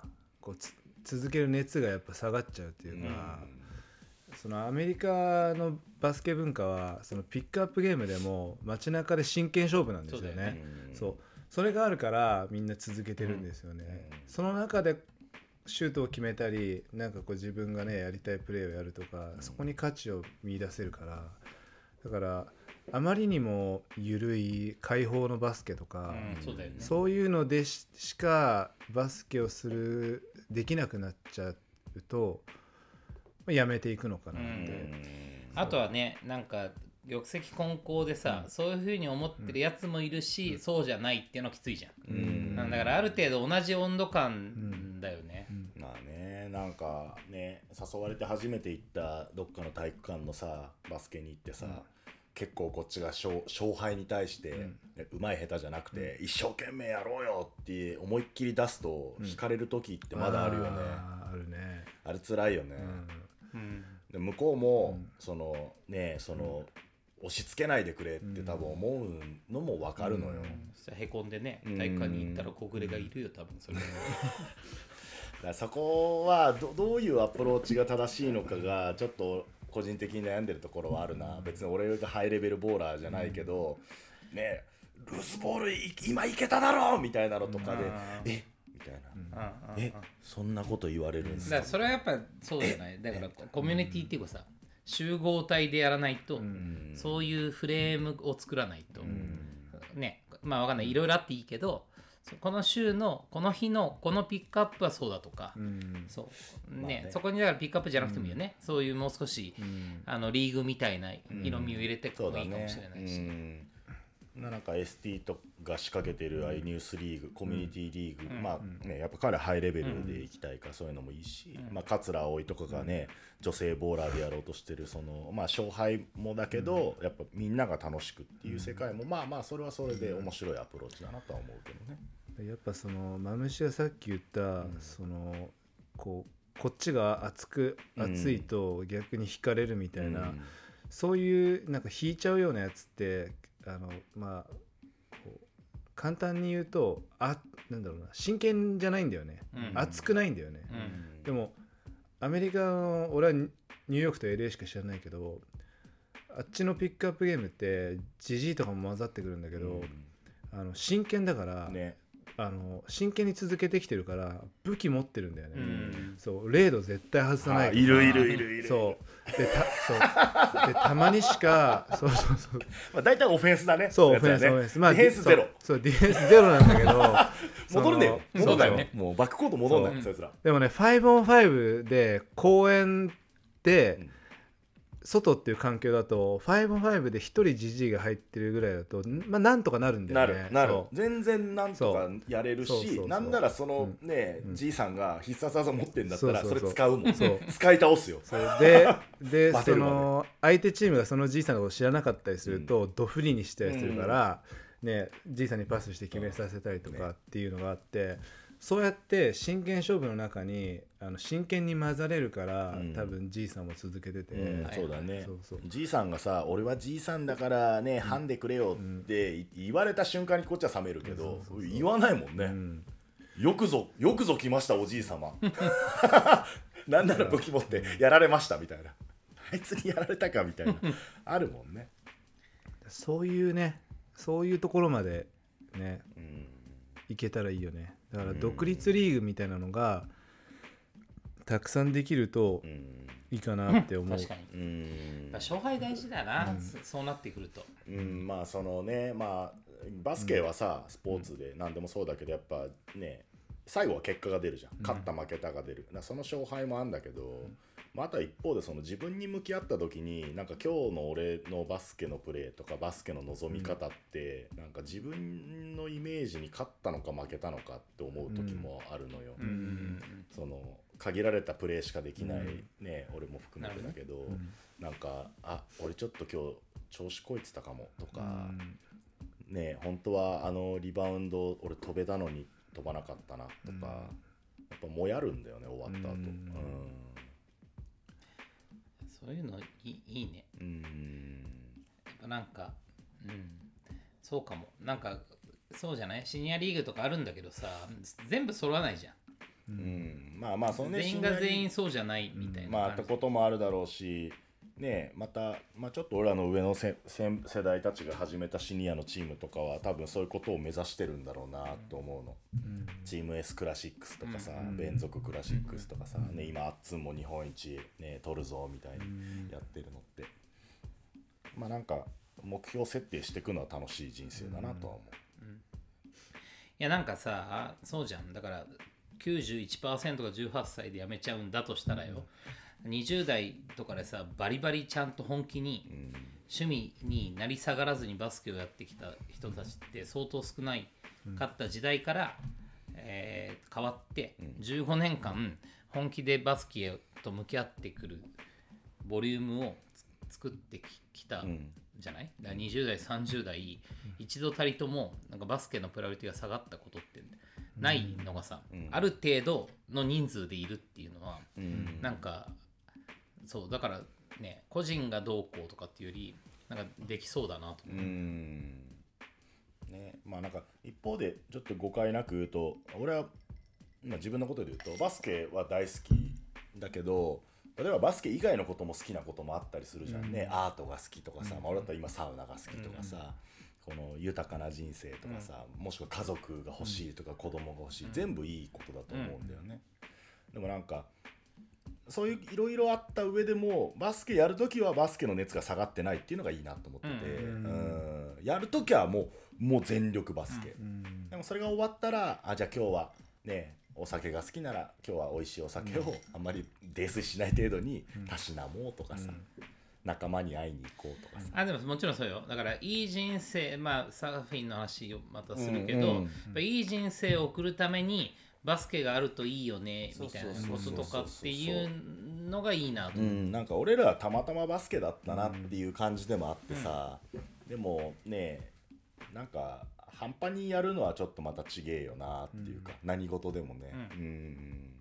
いやこの間さブレイクダンスのシーンの、まあまあまあ協会というかね今新たな動きで。あのリーグできたじゃん。あ D リーグ、ん。あ D ダンスのリーグ。あそうそう、D リーグじゃなくてあのブレイクダンスがさ、ん。あのブレイキンだけはさ、うん、オリンピック種目。と特別区じゃないですか、ねあまたダンスがあるある中で、まあ、D リーグとかはもう全ダンスなわけ。あのカテゴリー的に。ねそうそうそうそう、でもさブレイキンだけはさ特別区で、ブレイキンだけなんか独自の発展を遂げていってるじゃない、だまあだからレ,、まあ、レッドブルとかもさ、まあね。IBC1 みたいなものとかも、別にダンスを捉まえてるんじゃなくてブレイキンを捉える。まあそこを一点で言ったよね、うん。そうだから今それでブレイキンはさ あのパリのさオリンピック種目になることが正式に決まって、ね、次の、ね、東京があれば東京の次ね。スポーツとしても加熱していくみたいなこととかだけ。の中で言うとさでそのブレイキンの人に言われたの。そのちゃんとこうカルチャーみたいなものをその要はスポーツとしての側面とカルチャーみたいな側面を両方作れてるのっていうのはバスケだと。ないやいやそうもうそんなそそんなことないですよって思うよ俺は。あいやでもなか見えんのかい？そうそう見えてて。あんたらの業界いけてるじゃないと思うよ。いやだからブレイキンもやっぱり、うん、あカルチャーが先だもんねブレイキンは、あそうだね。まあ生い立ちそうで、ね。今競技だっていう、そういう指標も作ったじゃん、まあ、スケートボードもそうかもね、あでもさ競技になってっちゃうとやっぱあのやっぱ若年化していくんだよ、やっぱりアスリートとしてのこうさまあね確かに b ボーイもスケーターもねトップランカーは10代そう。うん。でやっぱそこだけがさ山の頂点だとやめてっちゃうんだよ。うん。そう。だからなんかそこが過ぎちゃうともう趣味になり下がっちゃうみたいな、うんしまあその若い時だけのチャレンジ種目みたいなあそうそう。さもすればね。だから俺らがさ高齢化してきたなんてさ若干言ってっけどさ、まあ、俺らとか見てると若い子たちもさ、ん。増えてきてたりとかするから、ちゃんとなんか寸断なくで30とかさ40とかの人がちゃんとこう向き合ってるみたいなっていうのは稀有なスポーツみたいよ。うん。まあありがたいけどね。まあ当事者からするといや実態はまだまだいやいやそうそうそう。まだまだまだあそう当まあ然。日本日本だと特にねやっぱ競技のねバスケっていうものの軸が強すぎちゃってさそのカルチャーバスケライフスタイルバスケ、別にそれはチャラくておちゃけおちゃらけてるバスケじゃない。あもちろんさ全部バスケじゃないよ。あの要はアーバンスポーツとかストリートスポーツって唱えた時の、ああなるほどね。そうそうストリートボールのこと言ってる、つまり。うん。まあまあでもまだまだね先人たちに見習うところはあるしね。やるあるあるしまあ、さ、逆にもっとこう unity 化していきたいけどね。俺それぞれのお悩みを多分答えは誰かが持ってそうな気がするじゃん。B ボーイは答え持ってあそれ教えといてよみたいな。ああそうね。で。ううちはでもこういうアプローチのややったら成功したよあだからね一緒にやっていこうって言ってさ、ん。あ一緒にやっていきたいんだって、うん、でさ なそんなことを聞いてさこの間さ ドゥイ見てたら、うん、 Doin' It in the Park ね、を見てたらそこでも出てきてたね、やっぱりそのバスケだけじゃない？このパークにあはーあの Rock Steady Crew のねやつ。あのクレイジーレッグスっていうね、あのボビートとかと一緒にまあ b ボーイの本当走りだよね。俺たちはバスケだからここでやってたけど。でも横ではピックアップやってあのギャンブルはそこでやっててそれがニューヨークの公演みたいそう。なそうブダダンサーはそこでこういうことやっててみたいなことをこう言ってでもまあお互いやっぱ一目置いてる、うん。そうそう。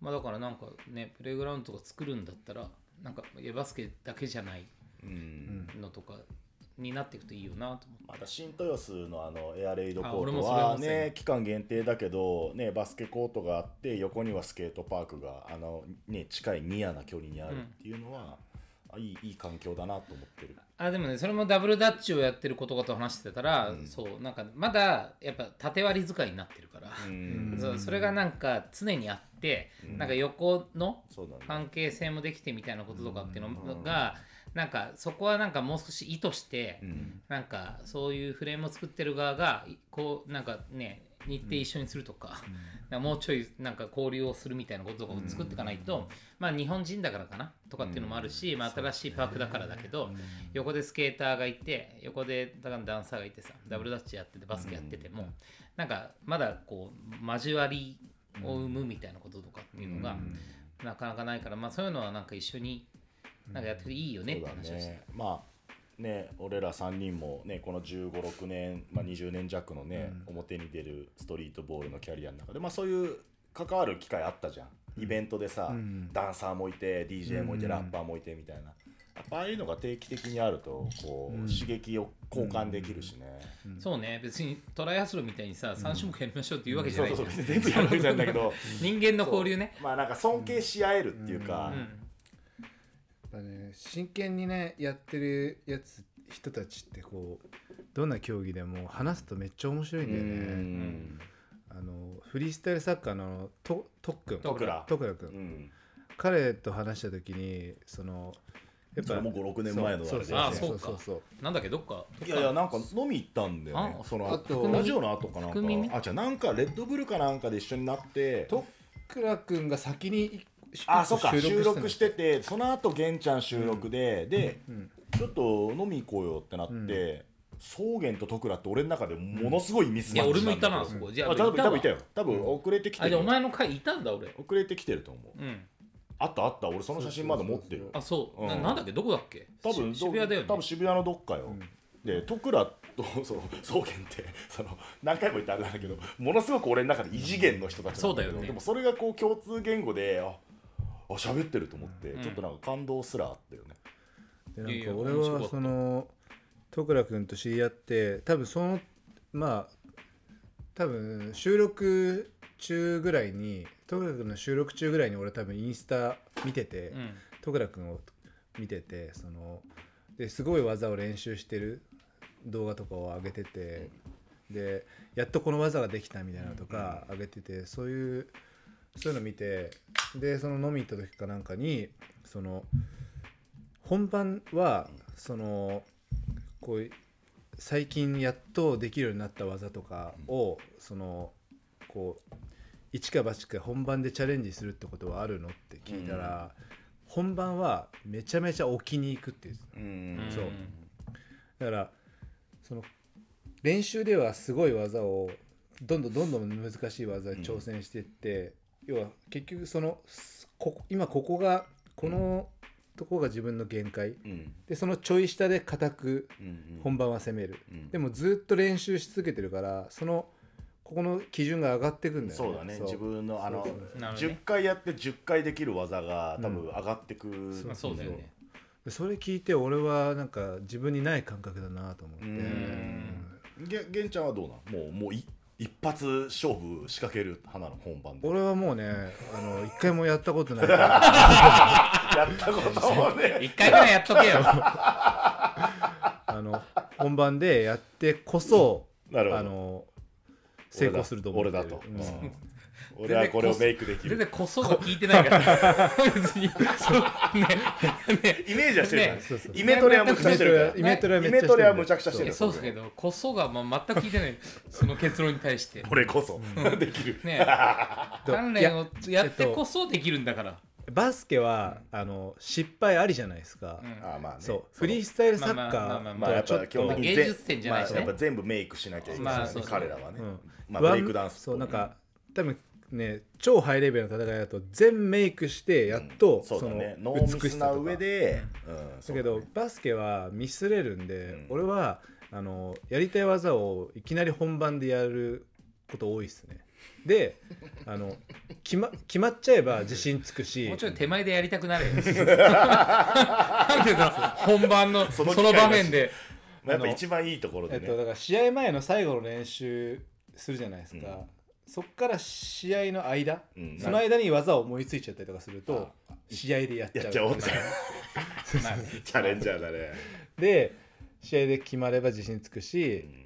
外せば、あこれはちょっと今じゃなかったなっなるほどなるてほど。いうふうに、うん。あじゃあ長い目で見見るとそね。その技が身につくのは、うんそうそういう思いついた時にすぐに実践してこそ。うん。あこそですね。こそだな。割と。こそが深かったんじゃない？あのこそは。で俺のこそが浅かったな。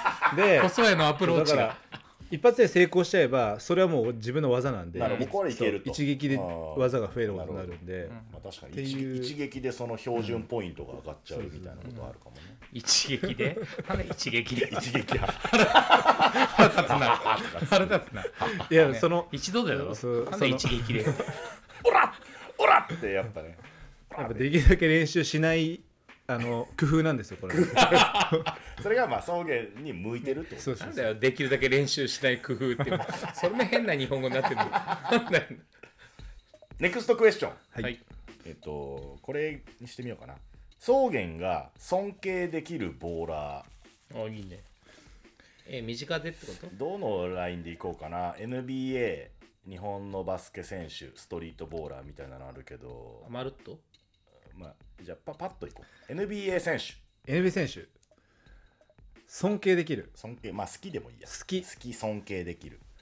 えー、っと今現役だったらデリック・ローズかな。うん一番は、好きね、うん。デリック・ローズ。まあ、同じ怪我も結局したしあのあのプレーは常に目指してるし、うん。うんでまあね怪我からの復帰のストーリーとかにもすごいこう共感するし、うん超才能の塊スーパースターが大怪ま我の連続、そうだよね。終わったかと思ったらあれね。ねウルブズで何点何点なんだ？50何50点。本本人もさめざめ泣き、チームメイトも、俺ら見てる視聴者も大泣き、こんな物語があったかね。そっからまたね移籍してもやっぱいいプレーを発揮してる、そういう時こそ言ってほしいよね。漫画みたいだねって。ああ 先生に？そうそうデリック・ローズに対して。まあ漫画だねいやいやでもそれは映画あれは映画だね、でも小説映画だは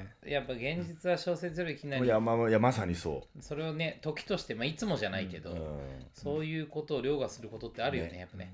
現実ね小説よりきなりもあるけど現実小説よりえぐい時あるじゃんね、うん。その悪い意味で、ううんわ漫画みたいにはならねえやって時はよくあるじゃん、うんうんことか漏らしちゃう時に。それはちょっと漫画っぽいじゃん。突然。稲中。漫画の毛色が変わっただけで。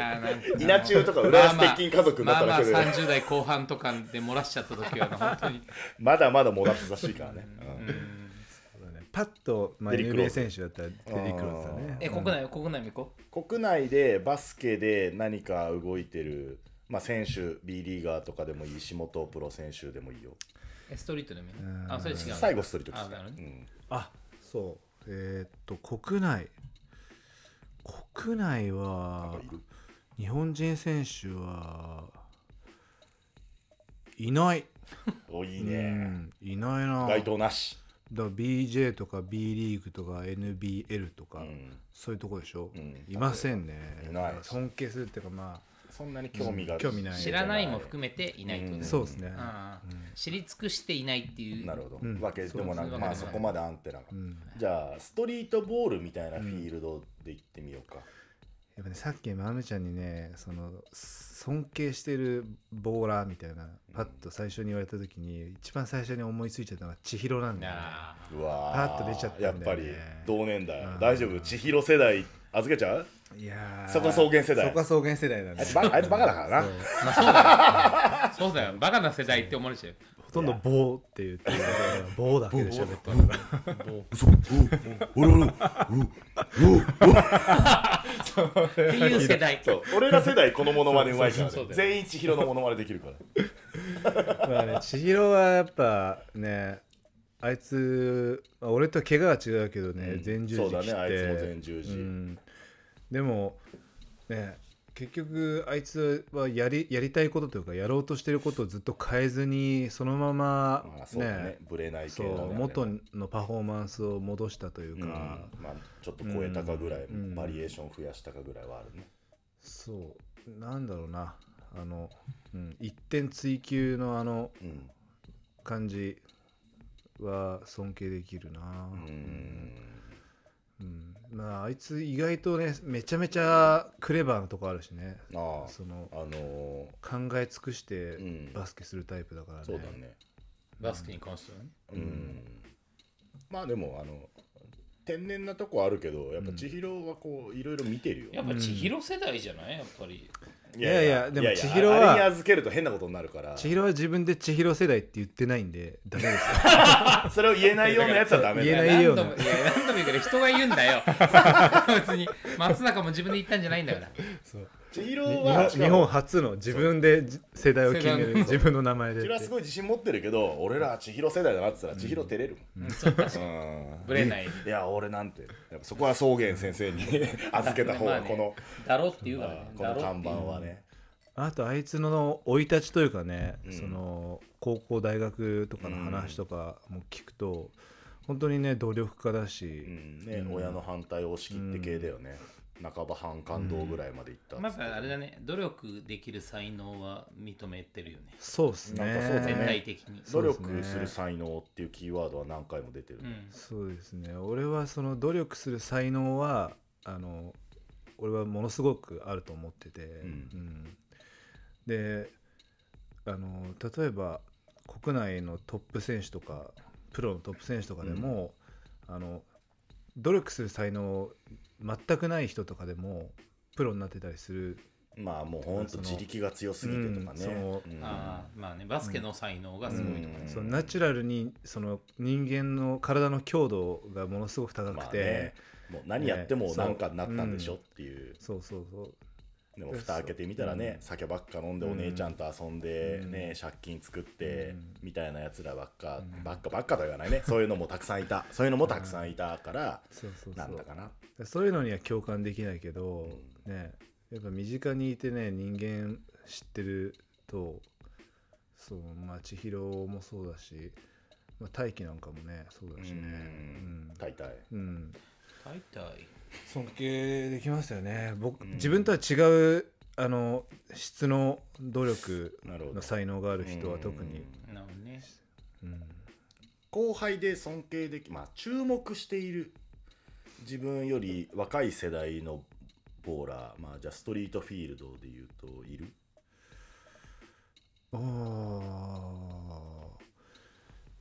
あいやい一目置いてるとかで一目置いてる、うん。えっとまあ俺が復帰したらあのしっかり勝負したいなっていうふうにうんうん。思ってるのは、KK と王とん。康介うんあいあのこの3人とまたまたというか、あのもう一回その渡り合いたいな、うん。なんならねボコボコにしたいな、っていうのがそのバスケ復帰する復帰に向けて何かしらトレーニングとかするモチベーション、うん。にはなってる、うん。ああいいね。康介なんかまあ何回もマッチアップして、ツイッターでもいろいろやり合ってたよね 草原がかまして康介が「いや草原さんあれはこうじゃないですか」「うるせえ黙れ喋んな」とかっつって。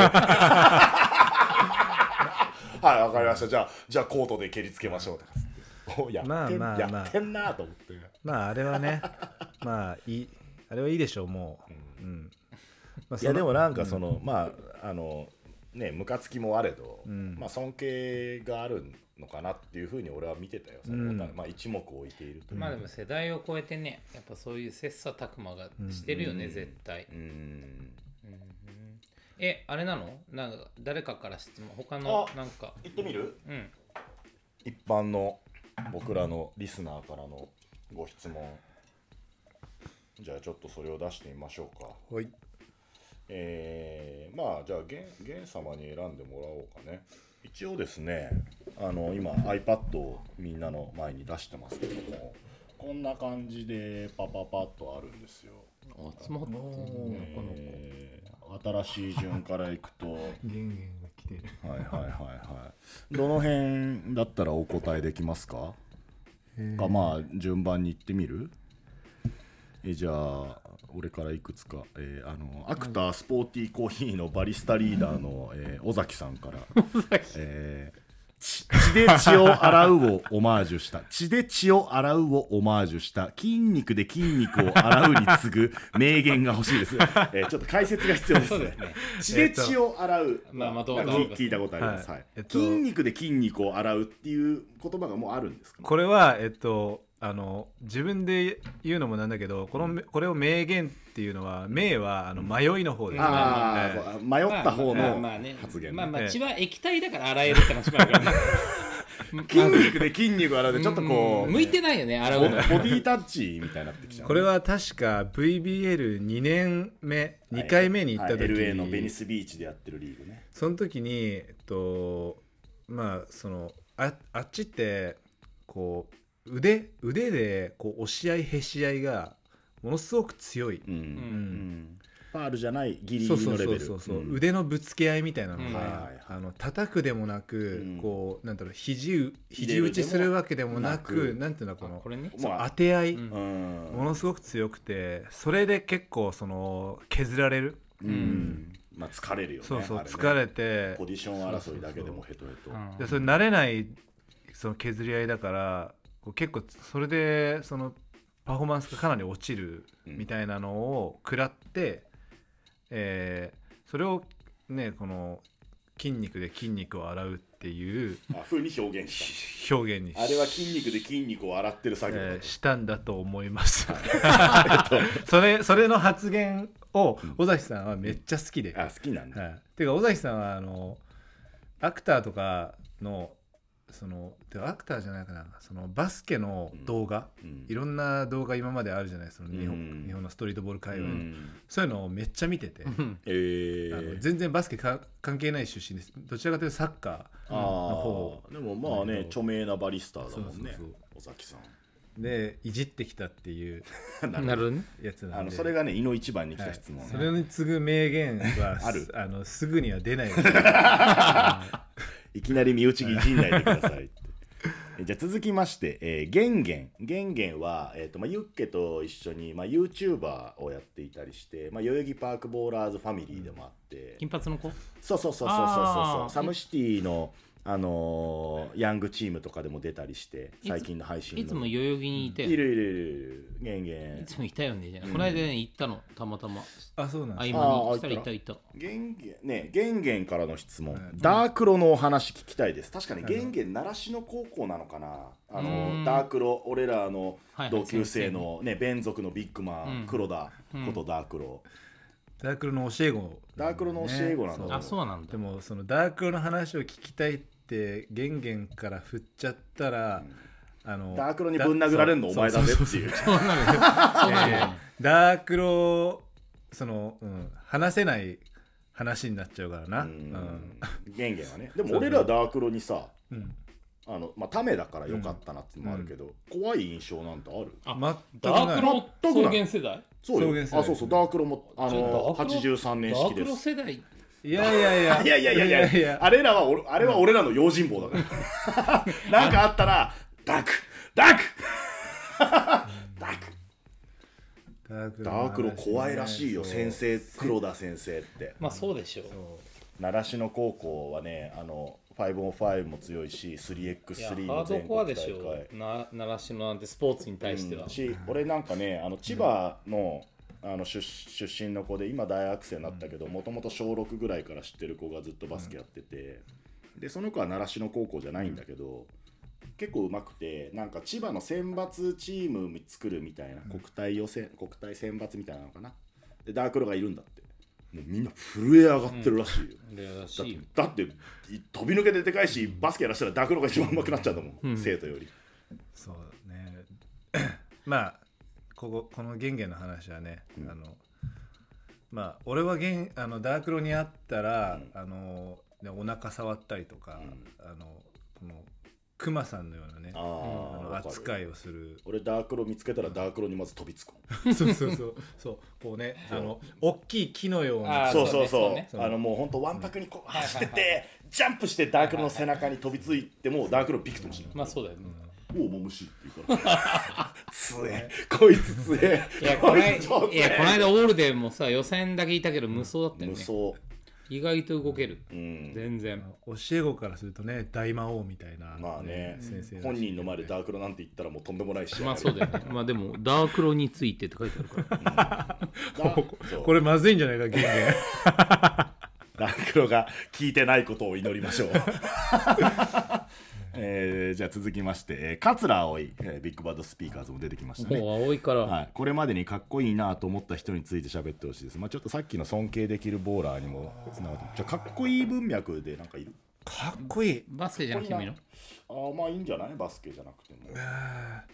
最近キムタクめっちゃかっこいいな。今？うん今。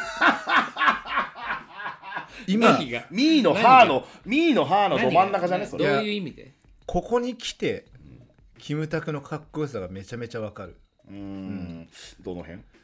いやーなんかあのえっと俺その映画に出たんですよ、あーうん。ジョイント、えージョイントっていうあのもう役者でね、はい。うんえーそう役者デビュー。まあ、ボーラーでもあるあの駒沢ロッカーズの一員でもあるうん。山本、山本ね山本一軒こと山本嫉妬彼が主演の「ジョイント」で出て、そのもうでももほぼ主役準準主役レベルか。いやいやポスターとかにズドンと出てるね。もう主要メンバーのうちの一人を勝ち取った。そう。でそれでこう演技っていうのをねその数ヶ月真剣に、まあ、初めてだけどやってみて、うん。そのそこから俳優さんの見方が変わって、やっぱりうん。今までテレビでたくさん見てた人たちの、演技をする人たち。そうそう凄さみたいなのが、役者さん。うんあのまあその役者ぶった発言みたいになっちゃうけど、そのね分かる分かるようになったというかー。その感じ方が変わってそう。その大変さとかでキムタクはそう。キムタクはもうね何やってもキムタク。うんそうだね。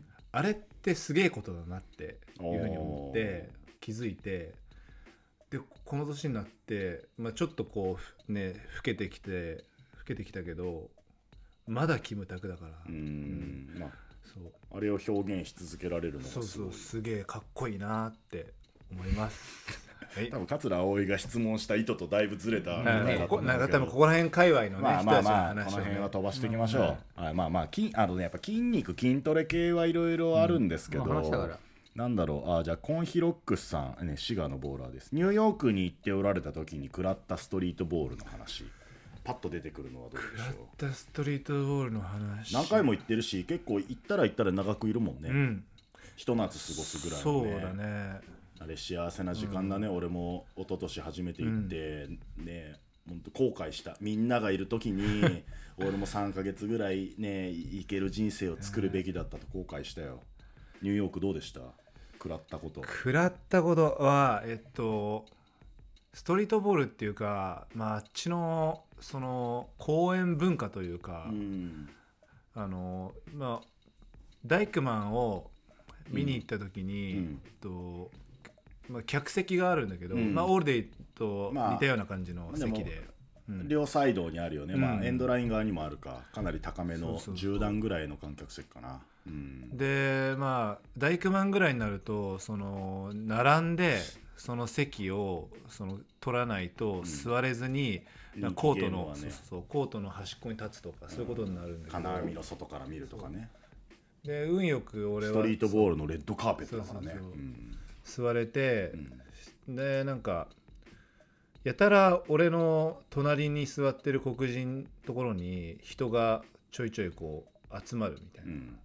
何やってんだろうと思ったらそこでこうあの、まあ、いわゆるマリファナですね、えええマリファナの取引を取引っていうかもうなんか、まあ普通に、うん。そう公園は安全地帯みたいな感じで、警官が入ってこないっていうなんか謎ルールがあるらしくて、うん。まあその20ドルでなんか人一包みうん。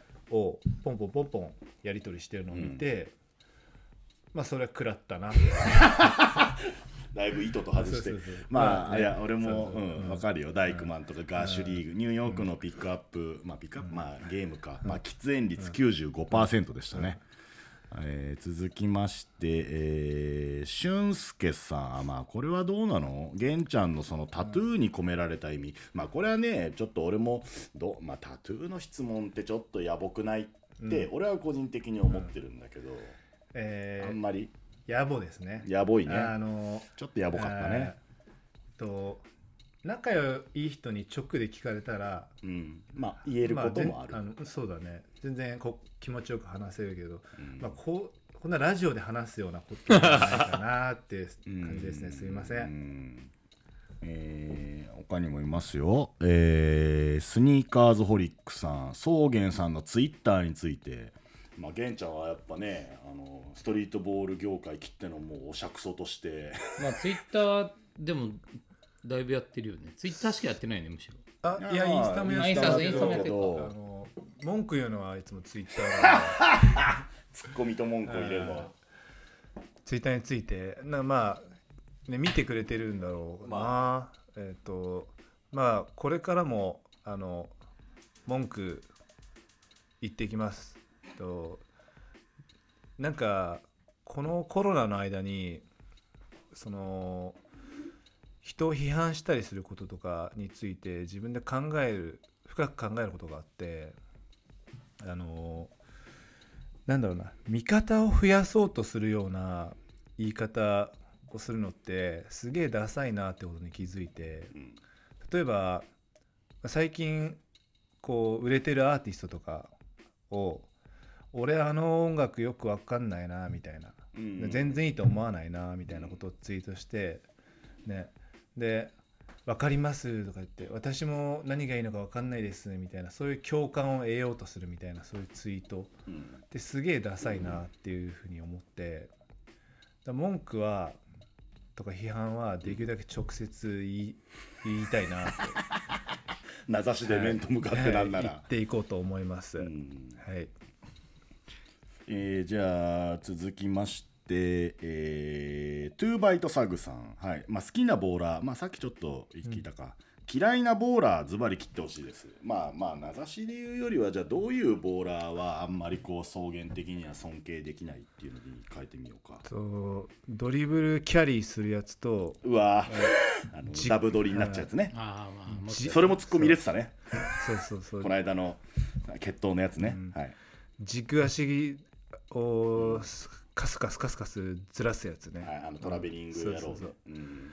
でまあなんでかっていうと、うん。そのここだけだぞそれ通用するのはっていう話なのよ、おー。その吹かれないからと？かそうそうそうう。ん。そのニューヨークとかはうん。めちゃめちゃ厳しくて、厳しい。そ厳しい。うでその審判の立場が日本とは全然違って、うんで審判が選手を教育するんですよね、ううん。んでもうあの軸足スカスカのやつは一生吹かれ続けて、うん。でふてふてくされようがなんだろうが、うん。もう一生吹き続ける。うん。その揺るがないそうそうそうそう。で文句言われてもいやいやお前歩いてるからって、そんなのは話になんないよみたいな。そういうことをねその審判はちゃんと言って教育できる。うん審判がたくさんいる、てかまあそういう審判しかいない。うん。ん。そうだから NBA 選手今はまあいろんな、ね、ゼロゼロステップじゃない、うん。ゼロステップって言った方が分かりやすいか、うん。とか出てきてるけどで NBA もトラベリング結構甘いけど、うん。その、えードライブの仕掛けの突き出しとかのところはすごい厳しいんだよね。うん。うん。そうそう。でやっぱ NBA のやつらはそこら辺きちゃんとしてるし、でドリブルもまあそこまでドリブルガチャガチャつくようなレベルではないけど、ね、キャリーのやつもいないし、うん。うん。そう。だからねこの辺で通用してるからってそれでいいならまあその程度のボーラーだぞっていう話、うん。草原的には興味がどんどん失せてくるそうだね。こんなやつと戦いたくねえな、うん。うん。えー続きまして翔太郎、えー、99サムシティ初期の頃と現在のサムシティについてえー熱く語ってほしいです。熱くってなるとちょっと長くなるけどね。どうですか？初期、えー。初期サムシティ。まあちょっと話題も出たけどね。前編も含めて。技術のレベルが格段にうん、今は上がったよね。うん。うんそうだね、そのうまいよみんな。うんうまいしうん。シュートも入るしそのまあなんだろうな、まあ、3入るやつはめちゃめちゃいるよね。うん。なんで上がなんで上がったの？あー俺はあのカリーとかを見て育った子たちがあの自分でこう一人で練習する時とかにあのたくさん外からシュートを打ったりとかするようになったからじゃないかなと思いますね。うん。やっぱりそこまでそのスリーポイントラインから少し離れたところから打つなんていう選手は俺らが、うん。ね中学校との時とかうんで、なかったね。もう存在しなかったから、うんそのミドルのジャンパーとか、まあ、バスケのやり方もちょっと違うしね、まあまあそうそうもう。もっとあのインサイド至上主義みたいな時代だったからね。だからちょっと難しいことやったとしてもフェイダーウェイとか、うん。そのぐらいの感じだったんで、うん。やっぱ育ち方が違うなじゃあ世界のバスケのレベルが上がってるってこと上がったのと、まあ、SNS もあるんじゃない、うん。YouTube とかも含めてね、うん。やっぱ身近にパッと見れる。うん。そうね。初期の頃初期の頃か初期の頃まあでもも、もっと汚かったと思う。うん、汚かったけど厚さはうん当時の方があったかなっていうのは。そういい意味の汚さというか、まあなるね熱量熱量をねそれぞれのなんだろう。バチバチ感とか。逆に言うと今がちょっと 小切れになってきてしまったのかもしれないなっていうううますぎて。うん。そうだね。まあまあまあまあ。洗練されてきちゃってるから、まあ、バスケリーグとしてのレベルが上がってるから、まあ、それはそれでいいのか、ん。まあ、はたまたそのなんか熱量が下がってきたら、なんかねストリートボールリーグとしての魅力は下がるかもねっていうね、だから秋葉さんもレジェンドに対してそういうことを言ってた時ありますよね。あそうね。うん、上手くなりすぎちゃったのかなみたいな。うん。まあまあまあ熱量の話で言うと、やっぱりなんかなんか人なんか悪いとかじゃなくてさ、なんか当たり前なんじゃないの？それがあることが当たり前になってきてるっていうか、だから前提としてあるものだから、あまあね。そう何も草木も生えない頃っていうのはさ、やっぱね自分たちがバタ足と止めちゃったらもう沈んでいくみたいな話だったからね。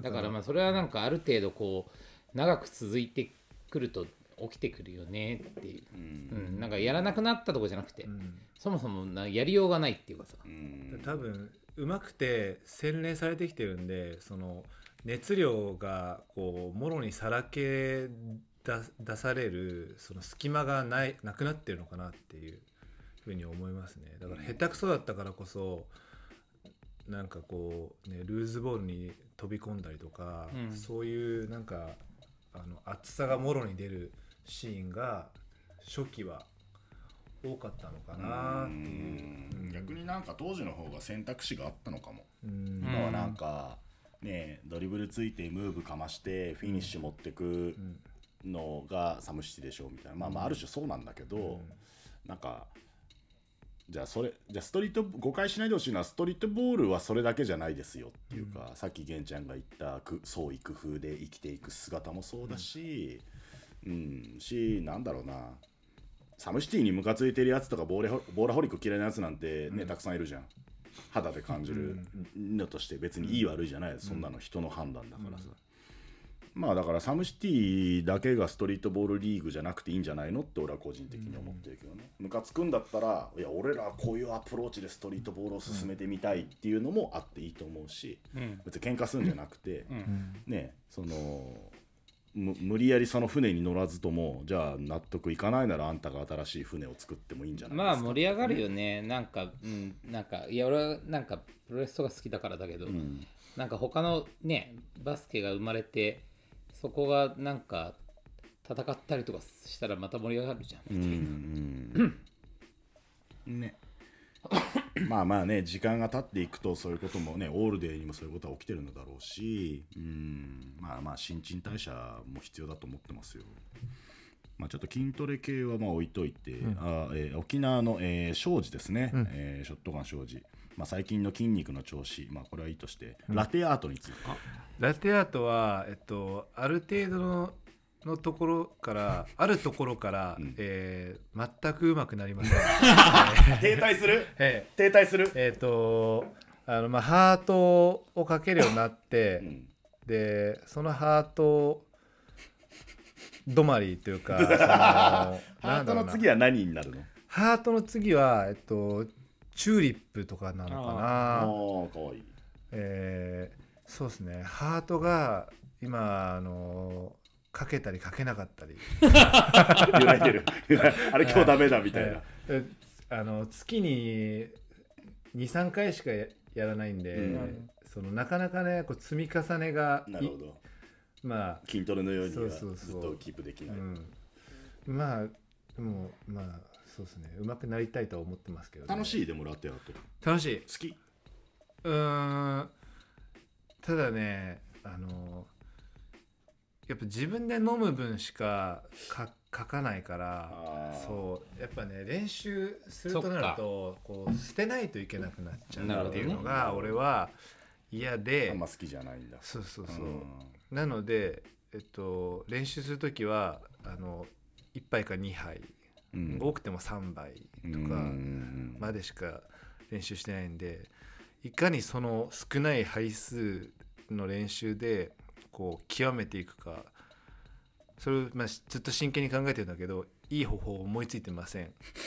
なのでハート止まりです。停滞中、はい。停滞中。好きは好きだと、えーじゃあ続きましてエアータイム8-24えー24まあコービー好きなのかな？エアータイムさんです。VBL に出てまあこれベニスビーチの LA のリーグね、はい。VBL に出て良かったこと。自分に足りなかったものは？えー筋肉量ですね。あら。ズバリ。筋肉で筋肉を洗うの、はい、足りなかったものは筋肉量ですね。良かったことは、えー自分の体の弱さを知れたこと。マジワンエピエピソードストイックだねやっぱそそれなんだ？まずは。まずはそれだね。結局あのー腕がめちゃくちゃ強いのよあのあっちの本当にレベルの高いボーラーはまた言うけど、そのまあ筋肉で筋肉を洗うっていう話になる。腕筋が強いの。もうもう体全体体幹から何から全てが強いのそいつは。いやーえっとワンでしょ、そのもちろんね背骨からね伝わってきてるパワうん。ーだから、まあ、体幹が強いってことにもなるんだろうけど、その例えばドライブに行って、えーこうそのね腕をこう添えられるというかこう少し当てられる、はいはい。そう。それだけでスピードが落ちるとか止められちゃう。ファールじゃないレベルぐらいそうそうそうそうそのホールディングにならない、そう。プッシングにならないレベルちょっと当てられてるぐらいその腕でドライブを止められたりそのドライブ中にぶっ倒されたりとかうする軌道を変えられたりとかね。うん。それが俺は衝撃で、ううんん、やっぱりその、まあ、体の重さ強さうん。そういうのが足りないっていう、あれ何年前だっけ？VBL は。えー、56年前ですか、うん。でもあれ連続でチャレンジしてんだっけ？そう。うん。多分5年前と6年前なのかな、2年連続、うん。そっからまたその56年経ってやっぱそのなんか変わってきてるの草原自体は。変わってると思いますね、まあ、筋肉量も多分純粋に筋肉だけで5キロぐらいは痩せてんのかなと思え、思うんで。体重も当時85とかそのぐらいだったけど、まあ、今はそのバスケやってないんで、うん。あのそんなにし、ね、絞ってないんで9 5 6キロですけど、うん。まあ強くはこのその VBL とおかげで強くなろうと思ったしちゃんと強くはなれてるなと思いますね。何また今、まあ、コロナ禍あるけどもまたチャレンジしたいとかそういうのはあるの？VBL はまあチャンスがあれば、まあ、暇ですしあ ゲームがあり、の、はい、いける人ではあるのでうん。あの行きたいなと思うし、そのまあ多分来年の夏とかはまだ、ねうん。あ来年じゃない今年の夏か。う、うん。んはまだなんかねコロナもね。あんまりうん。ポイといける感じはないかもね、でも行けるようになったらまたニューヨークに長く行って。うん。LA 行くよりニューヨーク長くいたい。やっぱりニューヨークの方が長くいてあのたくさんバスケしやすいそのうん。固まってるから。なるほどね、うん。確かに。電車で移動できるから、うん。うん。そうだね。過ごしやすいかもね。そう長くバスケに没頭するにはね、がっつりあっちのバスケまたやりたいなって思いますね。これちょっといいいいやつこれ最後に取っとこうか、うん。えーはい。えーこれは、ひえー、ひでひでか043、まあ、いつも応援してくれる人だね、あこれまあ前回ね。改めて出会いと第一印象。これ前回喋ったね、はい、えーじゃあ、えー、C8AHN03 はい。お二人のバスケの歴史が聞きたいです。まあこれこれもまあまあ喋ってきたか、じゃあ続いて、えー、KT24 ロックオンさん。まだ勉族がいた頃の SOMECITY と今の SOMECITY の違いを。だいぶピンポイントだな、えー、勉族がいるかいないかじゃない？え本当だよ。ゲンゲンと同じぐらいピンポイント。勉族が好きなんですねうん。多分。でしょうね。が好きなのかな。うん。まあそうね。さっき話したこうん。とかなうんじゃあこちらは、えーポール・ジョージ2104さん、バーベルスクワットはローバー派ですか？これもうどういうこと？もうちょっと俺このあ用語がわかんない。えっ、と肩の、えー下の方に担ぐか上の方に担ぐかでそのしゃがみ方とフォームが変わってくるうんんですよ。バーベルスクワット。バーベルスクワットは。うん。でまあ割といい質問かもしれないな。ローバー派。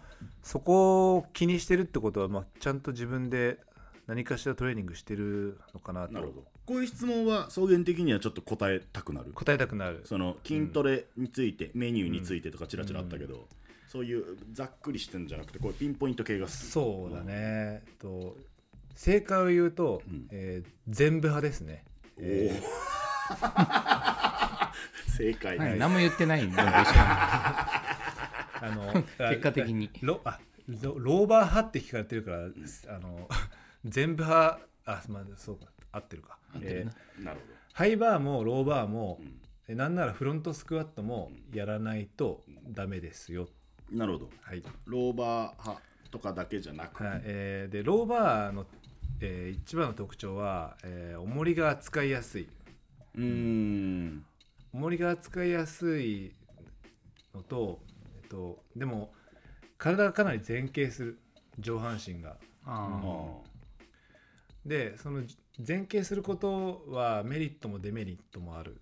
でハイバーにすると、えーその前傾が抑えられるのでそのぜ前傾のデメリットの方を排除できる。けど、えー扱える重りが少しローバーよりは下がる、うん、っていう特徴があって、うん。うん。なので、えっと、ローバーやるなら、えーできるだけ重たい重りを扱うようにして、えーハイバーも同時にハイバーでもできるだけ重たい重りを扱うようにし えーえーそのローバーよりは、えー重りが下がるとしても、ん。ハイバーの中で重重たいなるべく重たいのをやれ。っていうことだでフロントスクワットもやってください。ああなるほど。はい。まあまあまあしっかり一番筋トレ系ワークアウト系にとってはこういう質問が草原的には一番答えやすいやすい。答える気になるというね。じゃあ最後。じゃあこの質問を私チョイスのラストクエスチョンにいたしましょう、えージャレン50333です。新たなバスケシーンについて。まあまあ未来の話だね、まあ、さっきその草原なりね玄ちゃんなりの未来にこう俺は提示したいっていうものがあったと思うけど、まあ全体的に今後のバスケシーンについてというテーマだとどういうご意見があるのかな？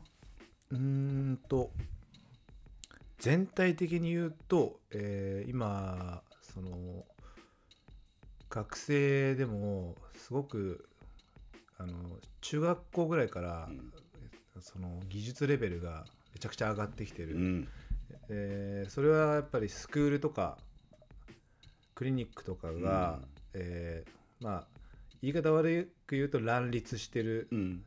影響だと思っててでもこれってと、まあ、ほんの少しずつアメリカに近づいてるのかなっていうのは思っててでその身体能力とかも少しずつ上がってきてると思うんだけどそのえーまあアメリカの環境っていうのはそのスクールとまでは言わなくても地元で、えー地元のコミュニティセンターとかの、えー体育館でバスケを教えるおじさんとかがいたりとかしてその教える人がそこら中にいる、ううん。ん、で近所のおじさんもなんなら教える。あのうん。公園で出くわした子供に、うん。うん違うとかこうやるんだって。レイアップ講談みたいなのとか。でそういう人から、えーちゃんと商売としてそのなりわいとしてこうコーチングスキルコーチとかやってる人までいて、うん、で今日本は、えーそのスキルコーチが少しずつ増えてきて、ううん。うん。で最終的にはその街中のコートでおせっかいなおじさんが教え始めたりとかするところまで行くと、うん。もうそのなんだろうな。アメリカに今のアメリカに追いついたみたいな感じになるのかなって俺はそのそういう子供たちの話で言うとそういう想像はしてるかうん。な。うん、あとはあでもそこら辺を考えるといつも思うのはやっぱり本当に NBA とかを目指すなら、えーもう中学校からアメリカに行かないとうん。俺は絶対にダメだと思ってる。うん。であっちの NBA 選手は、えーどういうふうに育つかっていうと中学校ぐらいからもうその身長が周りより高くて、でもダンクもボコボコし始めて、でみんなと同じように部活をやってるだけでもう身長の伸びと体のでかさが桁違いで高校になってくるといよいよ本物の化け物になるっていうん。だけどそれってもうあの特別なトレーニングをしてるからとかうん。いうわけじゃなくてもうそういうやつなのよ、えーそういう人間、うん。遺伝子で。うん。うん。強い。そう強い。うん。で大学行ってもほとんどまともにウエイトもやらずに、うん。ナチュラルでうん。めちゃくちゃ体が強くてうん。強度が高いそういうやつが NBA 選手になる、うん。うん、で本当にあのウエイトをしてるやつっていうのが少ないのねあっちって、うん。もうナチュラそうそうルボーン。そう。でそういう意味で言うと日本ってね、まあ、今ミックスが増えてきてるけど、うん。そう。あの身体能力のすなんだろうな平均で言うとあっちには遠く及ばない、ううん。ん、からあのスキルで近づくしかないと思ってて、でもスキルで近づくっていうのはあの日本の環境だと今は審判もね審あのあんまり良くないし、うん、でまあね平気で人前でねドリブルキャリーするやつとかもいるぐらいだから、うん。そのなんていうのあの感覚がうん。なんかちょっと違うアメリカと、まあそれまあリテラシーみたいなもんなんですかね。バスケットボールに対するリテラシー。うん。その中で育っているようだとまあどんだけ日本で子供の頃から上手くてもまあ高校とか大学まで日本に行っちゃうとまああっちはもう高校の時点でもう化け物になってるから、うん。うん。そこで追いつけない、うん。うん。まあレブロンとかザイオンみたいなものを筆頭にね。そう。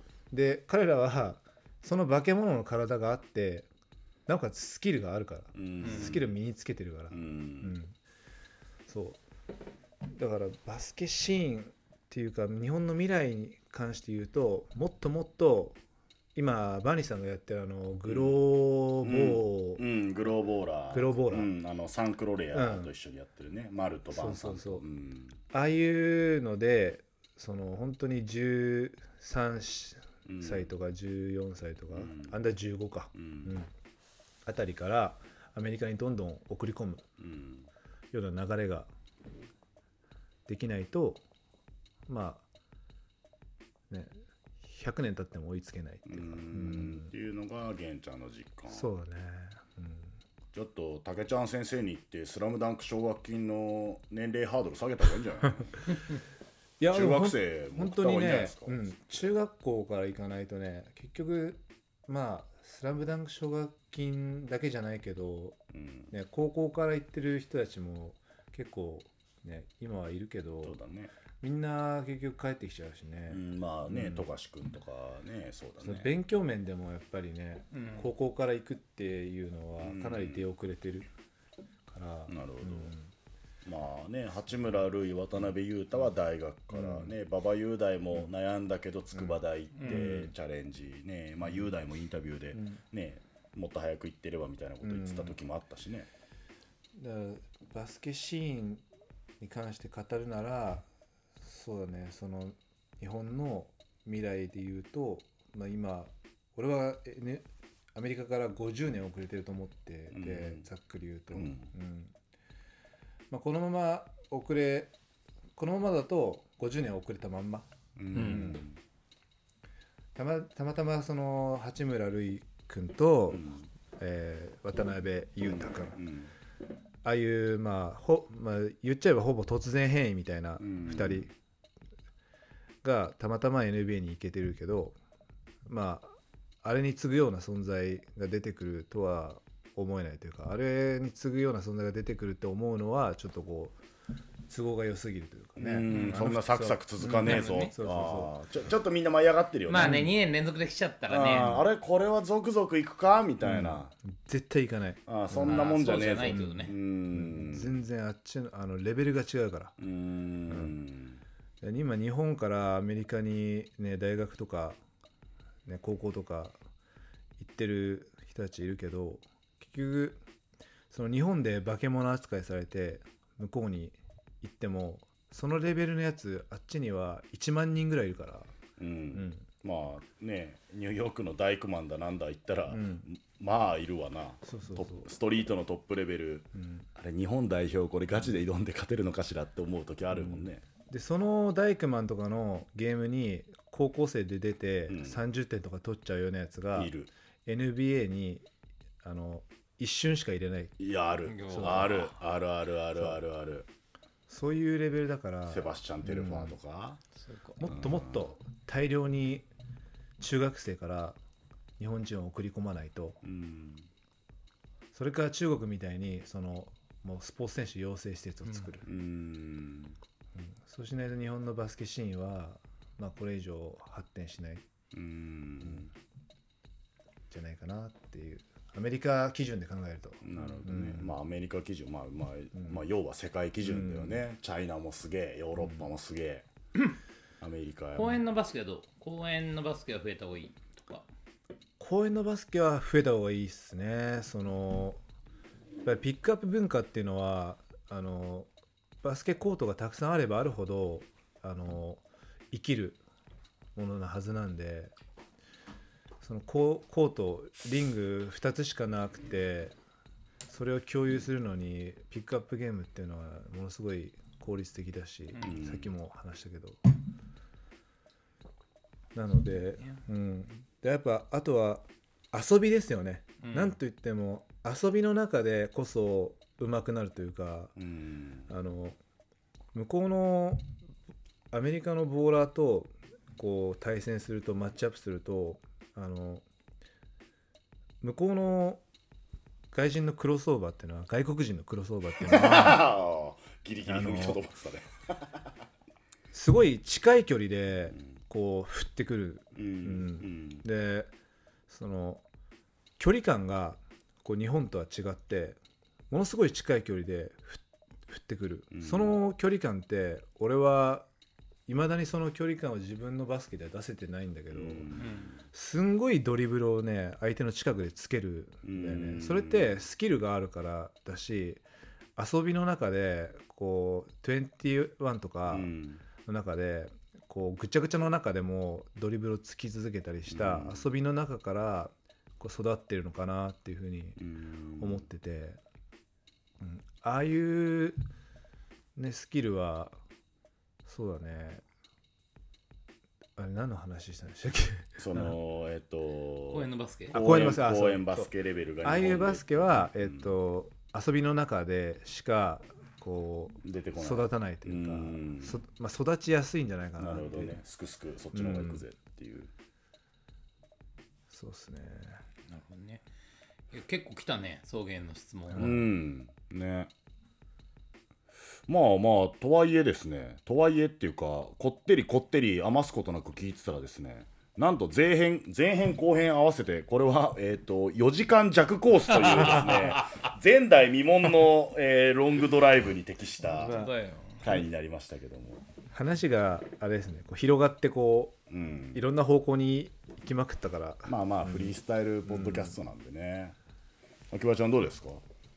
いやいやまあなんか改めて別になんか草原の ことって知ってる感じだったけど、なんかねやっぱり最近どんなこと考えてんのかとか面白いよね、うーんやっぱなんかこういうのとかもやっぱなんか会って会話とかしないと、うん。なんか考えてることとかって変わってったりとかするから、うん。なんかやっぱゲスト会とかは面白いかなと思うう、ん。し本当ね玄ちゃんが許すなら「マムシ GO」のキャンペーン中に一緒にね2人で旅なんてまだ行ったことない,、いいね。まあみんなではあったけどね、ん。2人旅 DJ ミコも入れて プロデューサーギバちゃんも入れたらなか なかなかな初回で乗り込む。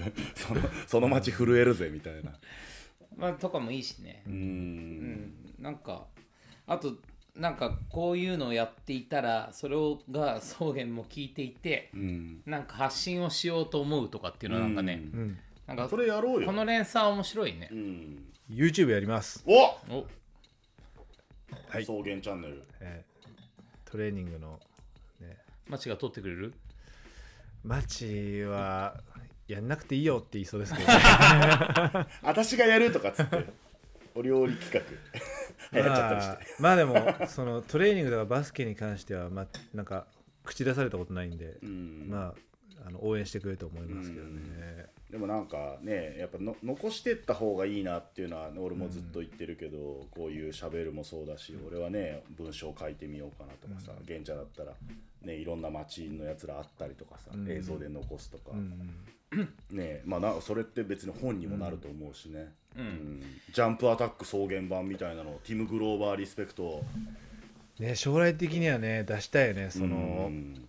みんながねとりあえずやってみたらジャンプ力伸びちゃうみたいな、うん。ね。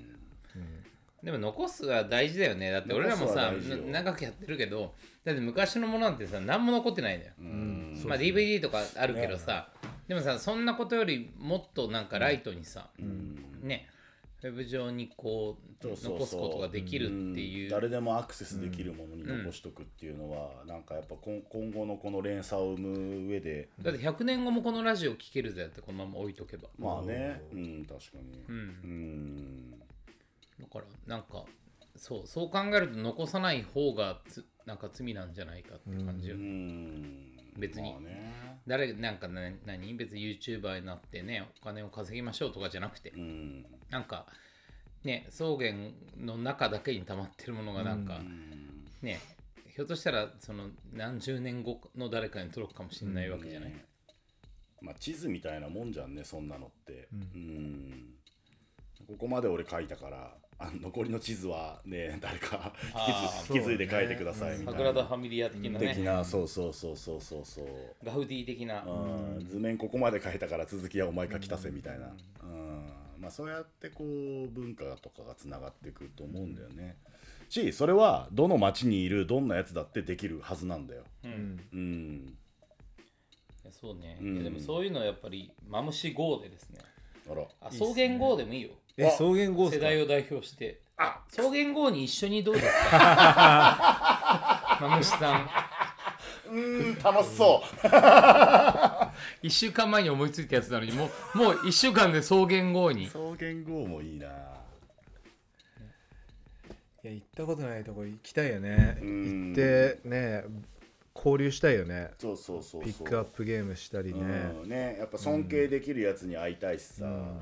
刺激をくれるやつに会いたいし、ね、お返しできるものはお返しして、うん。面白いね。これはや流行るかもしれないじゃんうん。マムシが言い出したけど、草原も同じような気持ちなんだったら、なんか他にも草原世代の中にうん。同じような風に思ってる、わかる。そう。みんなでやんねとは思う、うん。そのまあ一緒に行ったっていいしそれぞれのフィールドで、うん。やっぱこうまあ要は何したいかっつうと、こうつながりたい。まあ、ね新しい遊び場作りたいっていう手名都合もあるし、うん。なんなら俺らがやってきたことを、まあ、地図渡して続き書いてみっていう風なのもおもろいしね、うん。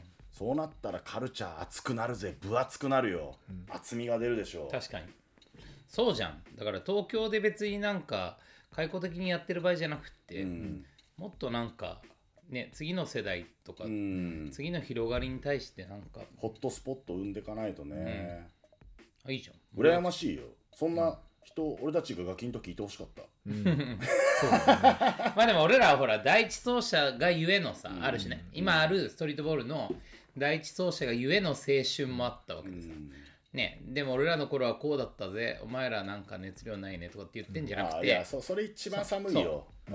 そう。でバスケのレベル上がってんのもさね。それもう全体のこうねうん。あの成果物なんだとすればそうそう。なんかその辺をこう伝えていくとかっていうのはいいんじゃないですか、ねしね玄ちゃんのさっきの話だってやっぱそれが加速していかないとさ、うだよ。せ世界のバスケのあの楽しそうな競争にいつまでも日本が入っていけないわけじゃん、だって50年遅れるっつったってさ、あっちの方がまだ進歩してるんだとすればさ、まあ いもう広がる一方。いやそうそうそう。置いてかれるぜ。本当にそうですね。1年後これ60年開けられてるじゃんってことを、ああり得るからね、あのね NBA 選手日本人2人出てあのこの間のワールドカップだっけ、うん。ちょっとねなんか浮かれてましたけど、まあね現オリンピック実見せつけられたじゃないですか、まあまあ確かにね、そうでした。いや多分もっとひどいことになると思いますよこのままいくと。うーん。あの2人がいるから、まあ、雄大含めているから、じゃあ、全然勝てないっすよ、うん。次アメリカってやるときもっと差をつけられてるんじゃないかまあ、なちょっとアメリカ戦は衝撃的だったね。うん。思うな。まあまあねやっぱこう俺らみたいなもんでもねやりやりたいことやるべきことが尽きないうん。し、まあ俺らもやってこうっていう気にね気合が入ってるし、まあ、これ聞いてくれてるねマニアックなリスナーたち、まあ、みみんなも同じですよ。僕らと君たちは全く同じようなものだと思っていただいてあのあなたにできる何かはもうずっとやり続けるべきだしね。このラジオでも言い続けるよ俺は、うん。あなたにできることは何でしょう。うん。えでも春に1回、一回がね、行こうよ。いいっすね。もうちょいそのコロナが落ち着いてからだけど、まあちょっと春ぐらいに落ち着いてくれたらね、ん。ちょっとどっか行きたいね、うんまあしばらく海外渡るのはちょっと難しいんだとしたらもう国内もでね暴れ散らかすしかないから。うん。いやはいね、引き続きマムシ GO は募集中ですもんね。ええ。もう強力なパートナー草原 GO という 新企画も立ち上がってきたんで、ええどちらかにオファーがあれば共に行きますっていう、窓口が増えたというあなるほど、いいじゃない。どっちかがついてきますって、はい、千尋 GO は千尋だけ行きますボーってボーボー千尋棒でしょ。はい、千尋と千尋の息子が行きます。ヒロボーあれ、ぼーあれぼーぼーっとした息子が行きますんで。それ家族旅行だからさ。千尋棒も募集してます。千尋ボー。千尋めっちゃいじられてるな今回あいつ聞いたら笑うな。ボーボーボーボークレーム言うだろうけど。まあまあじゃあ今回はこんなもんで締めておきましょうか。はい。ビッグバッドスピーカーズゲスト会久々のウルトラ長編対策でございます。後半戦なんと2時間20分。これは前代未聞ですね。まああのステイホームのお供に、うん。うん。トレーニングのお供にいろいろ思考を巡らせるお供にご活用いただきたいと思います。リアクションもぜひぜひ待ってます。いいなって思ったらね友達にお仲間に、まあ、SNS 使うもよし、まあ、あとはちょっとあの普通にあのお口で紹介してほしい友達にこんな、草原がこんなこと言ってたぜ、ん。もしかしたらお前ハマるかもみたいな、そういうのでコツコツね広まっていけばいい輪だと思ってるんで。あのじゃあ今回はそんなところでよろしいですか？はい。ありがとうございました。草原ありがとうございました。またあの近所なんですぐ呼んで。はい、はい。い、つでも何回でも。はい。千尋が来るときはちょっとあの俺らだと心もとないんで草原も呼ぼうと、はい、世代の代マイク表として。買おうもう一マイクがね。なんかやばいことになったら「おい千尋黙れ。草原世代だぞ」って言って制することができるんでね。拾えるかね声ね。まあねあの周波数をね。YouTube で字幕つけないとダメかもしれないぐらいの、ね、問題もありますけども。まあ、あのまだまだあの連鎖していきますんで今後ともビッグバドスピーカーズ楽しんでいってください。というわけで今回はこんなものにしましょう。草原秋葉ちゃんありがとうございました。ありがとうございました。また次回お会いいたしましょう。まちちゃんありがとう。まちずキッチン